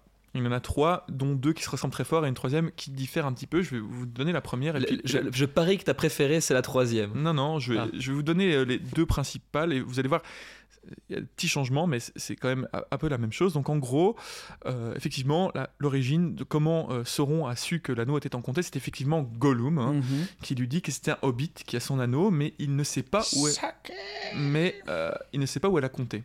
Mhm. Et Sauron euh, pense, et Gollum aussi d'ailleurs, euh, pense que ça doit se trouver au Val de Landuin, près du champ des Iris, là où il a trouvé l'anneau, là où en fait il vivait lui-même avec Oui. ses, ses copains hobbits. Sauf que c'était avant la grande migration des hobbits, qui ont dépassé les monts brumeux à ce moment-là, et donc ils ne vivent plus à cet endroit-là. Mais Sauron pense que c'est là. Donc, euh, sauf que à ce moment-là, euh, il laisse passer partir Gollum, il apprend que Gollum a été capturé et que donc il pourrait parler de l'anneau à ses ennemis. Il se dit c'est la merde, il faut aller le rechercher. Il coordonne donc une attaque contre Osgiliath pour récupérer Osgiliath, ainsi que sur la forêt noire pour récupérer Gollum. Et en fait, son attaque sur Osgiliath, la principale raison pour laquelle il le fait, c'était simplement pour pouvoir reconstruire rapidement le pont de l'Anduin pour faire passer qui, qui, qui? Les Nazgûl qui ne peuvent pas aller dans l'eau. Et donc, en fait, il fait passer les Nazgûl comme ça, découverts, sans vêtements. Et alors, ça, c'est intéressant, parce que les Nazgûl peuvent effectivement se balader tout nus et donc invisibles. Le problème, c'est que quand ils sont invisibles, ils laissent sur leurs traces un sentiment d'effroi énorme. Et que donc, ce n'est pas discret du tout. Et en fait, le moyen de les rendre Mhm. plus discrets, c'est de les habiller. Voilà. Donc, euh, une raison, on s'était déjà demandé pourquoi, Paradoxalement. pourquoi est-ce qu'ils mettaient. Ils, ils- Pourquoi se des pas capes nu oui. eh ben, eh ben, en fait, c'est pour ça. Cet univers est, est- est large et parfois on aimerait bien avoir des réponses à des choses qu'on qu'on n'aura jamais, mais parfois on a des réponses, réponses qu'on sont a, assez voilà. absurdes et qu'on ne demandait et pas. auxquelles on ne s'attendait pas du tout. Et donc en fait la raison pour laquelle il, a- il attaque Osgiliath, que Boromir va récupérer juste après, et que en se disant on a vaincu Sauron. Et que Faramir va reperdre d'ailleurs par la non suite. mais donc en fait Boromir se dit oh on a gagné contre Sauron en ce moment-là, mais Non. en fait pas du tout, il avait réussi complètement son truc, c'était simplement pour faire passer les Nazgûl, rien d'autre. Mm. Et donc il fait passer les Nazgûl, il les habille près de l'Anduin et il cherche là euh, ben, les Hobbits, euh, la comté. Mais il ne trouve pas. Et euh, Sauron, apprenant plus tard que Boromir part en guerre, qu'il a une vision prophétique et que Saruman a capturé Gandalf, il s'en retourne vers lui, vers Saruman, pensant qu'il sait où se trouve l'anneau. Les Nazgûl arrivent chez Saruman, mais Saruman vient de perdre Gandalf, qui vient de s'échapper. Ah, ça c'est pas de bol. Et il leur annonce qu'il ne l'a pas, hein. qu'il ne l'a pas, mais qu'il faut chercher Gandalf parce que Gandalf sait où est l'anneau. Mhm. Alors qu'il le sait lui aussi très Ah oui, il bien. le sait très bien. Les Nazgûl se lancent donc à la poursuite de Gandalf et ils tombent sur qui? Sur qui? Sur Gollum. Sur Grima, l'angle Ah. serpent. Ah. Et Grima, c'est Grima qui leur annonce qu'il sait d'où vient Gandalf car il a entendu les conversations entre Saruman et Gandalf dans la tour et qu'il sait que donc Gandalf venait de où? De Comté. de la comté. Et il sait où elle se trouve. Ça Et c'est donc, une version en tout Les cas. Nazgûl vont vers la comté. Sur la route, ils font prisonnier quelques fugitifs, dont un en particulier qui possède une carte de la comté commandée par Saruman, un certain demi-orc qu'on retrouvera à Brie. Mm. Parce qu'à ce moment-là, ils vont le trouver, il est sous les ordres de Saruman, mais ils vont le forcer à être sous les ordres de- du Mordor, de devenir leur espion, et vont l'envoyer à Brie, et Frodon et nos amis vont le rencontrer à Brie. Ça, c'est une première version, donc c'est Grima Hmm. qui apprend à nos chers Nazgûl où se trouve l'anneau. Quelle ramification quand même pour des Ouais. petits personnages qui sont Ouais. euh, à peine euh, hein. évoqués par-ci par-là. Alors la- l'autre version, vous allez voir qui diffère un petit peu, c'est que quand donc la même- le départ est la même, jusqu'au moment où les, les cavaliers arrivent à Hortank euh, pour euh, trouver Saruman, et quand ils arrivent, Gandalf est encore là. Il est encore dans la tour. Dans cette version, c'est la version plus tardive, donc c'est censé être la version la plus officielle. Mhm.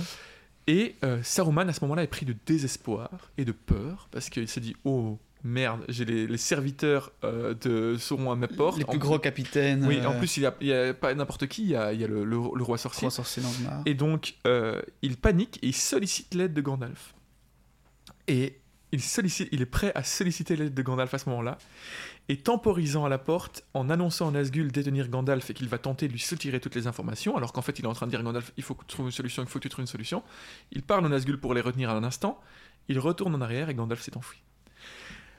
Découvrant que Gandalf s'est enfui, et voyant dans le ciel, et c'est ça l'aigle partir au loin, il est pris d'une rage et d'une colère, en se disant que Gandalf l'abandonne et qu'en plus, bah, il est encore euh, tout seul à, à être dans la merde, et ben il doit, il se- doit trouver une solution, alors il se tourne vers les Nazgûl et il leur annonce qu'il a réussi à, à prendre les informations de Gandalf.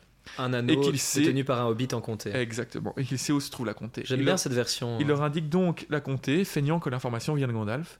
Les Nazgûl sur le chemin capturent un homme au service de Saruman encore une fois, mais là qui pas, qui ne possède pas une carte, mais qui en fait est fait du commerce de feuilles à pipe avec la comté dans, euh, dans le pour pour Saruman.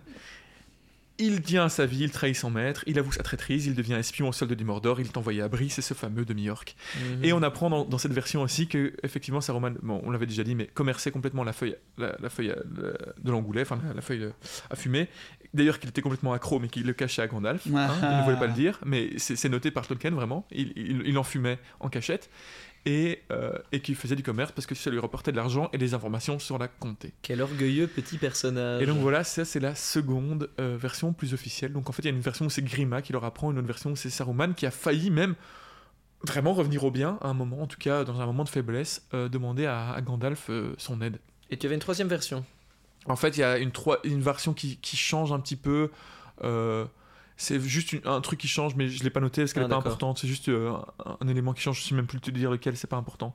Les deux premières versions se ressemblent très très fort. Et puis la version C, je viens de vous dire, qui change vraiment le fait, puisque c'est plus Grima qui apprend, mais c'est Saruman qui, qui l'apprend, puisque Gandalf est encore dans la tour. Ah oui, c'était ça. les- les- Ouais, Le gros changement, c'est ça c'est que quand le- la première version, les Nazgûl arrivent, Gandalf fait déjà partie de la tour, et donc c'est Grima qui leur apprend où elle a compté. Et la seconde version, Gandalf était encore dans la tour. Et d'ailleurs, euh, c'est comme ça que, que, que vraiment euh, le Mordor va savoir que Saruman est un traître. C'est parce que Saruman va leur dire euh, que Gandalf lui a révélé des informations que lui ne savait pas que c'était en comté, mais quand eux ils vont trouver le, pris- le- ils vont trouver le- l'espion, le, gars qui fait du commerce, le Mhm. demi-orc, il va leur dire que Saruman savait tout, cherchait des informations sur la comté, etc. Et c'est comme ça que Sauron va savoir que c'est un traître complet.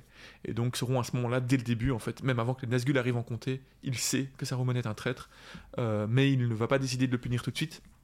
Parce que bah, il va avoir une certaine utilité, fatalement. Il va à garder le secret de. de Bah, ce n'est de pas pour rien qu'il envoie également lui-même lui-même ses, ses troupes euh, de Barad-dûr pour aller récupérer les deux hobbits Ouais, ouais. et qui vont croiser euh, celle de Saruman et qui a visiblement il y a un souci entre ces deux troupes ils sont tous les, les deux ont le même objectif et ils savent très bien qu'ils sont pas envoyés par la même personne et en même temps le but est le même Ouais. qu'il y a des, des frictions Ouais, etc et, et du coup, Gollum là-dedans, il est interrogé. Alors ça, Gollum là-dedans, Qu'est-ce qu'il dit ben, en gros, la Dans- comté dans- En fait, dans les premières versions, Ouais, il ne ça. dit même pas la, la comté.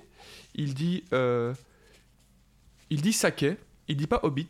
Même il a jamais dit hobbit parce qu'il sait même pas, il sait même pas le mot hobbit Mm. euh, parce que c'était pas encore utilisé. ouais ça c'est époque. dans la toute première version Donc il dit saké. Et, euh, et il dit, oh, je crois qu'il dit juste la comté saké, mais il ne sait pas. euh, Mais c'est vrai que tout ça a été remodelé parce que même dans le livre Le Hobbit, il se présente, je crois, différemment, mais ça, quand ça a été remanié, que ça a été réécrit par Tolkien pour coller ouais. au Seigneur des Anneaux et que, que la jonction soit bonne, c'est qu'ils ont modifié certaines paroles de Bilbon ou dans les, les versions Ouais. plus récentes, il se présente comme un hobbit de la comté, D'accord, Bilbon ok. Saquet, mais dans les premières versions, Ouais. certainement que c'était pas aussi développé que ça, et Gollum Mais était juste un random en fait. euh, Ouais. Et en fait, euh, pour un peu le dessin de Gollum, euh, c'est expliqué aussi dans, ces- dans ces, dans ces écrits-là. Donc effectivement, lui ne savait pas où se trouvait la comté du tout, Gollum. Donc il dit euh, Saké la comté, ou Saké, juste. Et en fait, euh, ou Hobbit, ou ou quelqu'un de son, son espèce, enfin je sais plus comment. Mhm. En tout cas, Sauron comprend que c'est quelqu'un de son espèce, un semi-homme quoi. un semi-homme, mais... euh, mais pas que, que c'est la. Enfin, il sait pas où c'est la comté, et Gollum ne le sait pas non plus. Il va se faire capturer par les elfes, enfin par Aragorn, qui va l'emmener chez Thranduil, justement, en forêt noire. Il va s'échapper quand euh, Sauron va essayer de venir le recapturer. Parce que va- les elfes euh, pris d'une grande bonté vont le laisser se balader dans les Ouais. arbres, des orques vont les attaquer. Ouais, et il va s'échapper, ça c'est expliqué par Aragorn. Ouais. Et puis, euh, il va s'échapper, il va repasser l'Anduin, et il va rentrer en Moria, et être bloqué en Moria. Et c'est effectivement euh, dit dans, dans ce texte-là, il va être bloqué euh, dans la Moria par la porte. Et donc, euh, c'est comme ça qu'il va retomber sur la compagnie, quand la compagnie va passer par la Moria. Mais, euh, mais voilà, c'est son destin.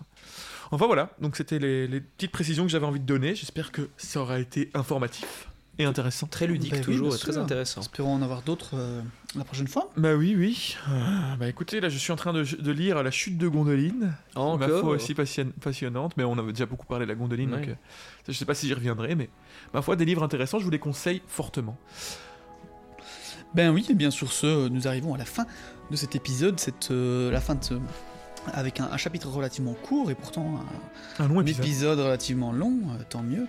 Euh, on se euh, retrouvera du coup la semaine prochaine avec, comme on l'a dit, le début du quatrième tome. Ouais. Euh, donc on retrouvera notre ami euh, Frodon et Sam. On les retrouve au final quasiment à l'endroit où on les a perdus. Donc on fait un retour Ouais, à ouais. l'Anduin et, euh, et, et près de l'Argonate et compagnie. Euh, donc voilà pour un, un- quelques chapitres de long périple fastidieux. euh, Ouais. avec ces deux hobbits qui n'ont pas encore rencontré Gollum, je pense. Non, toujours pas. Bientôt. Cela ne saurait tarder Ouais, euh, bientôt, dans le labyrinthe de l'émine Muil. Mais en tout cas, voilà, j'espère que vous avez apprécié cet épisode. Euh, On en profite pour évidemment remercier euh, encore une fois toutes les personnes qui nous envoient des messages. N'hésitez pas, hein, vous voyez, on se fait un plaisir de répondre à, à certains messages en live quand c'est intéressant d'en d'en parler vraiment plus longuement. Euh, mais en tout cas, parfois on répond aussi par message à vos questions Ouais, et euh, ouais, donc ouais, ça nous fait vraiment plaisir. Et aussi évidemment à nos tipeurs, aux gens qui nous aident financièrement. Un grand, grand merci. Ça nous aide vraiment beaucoup.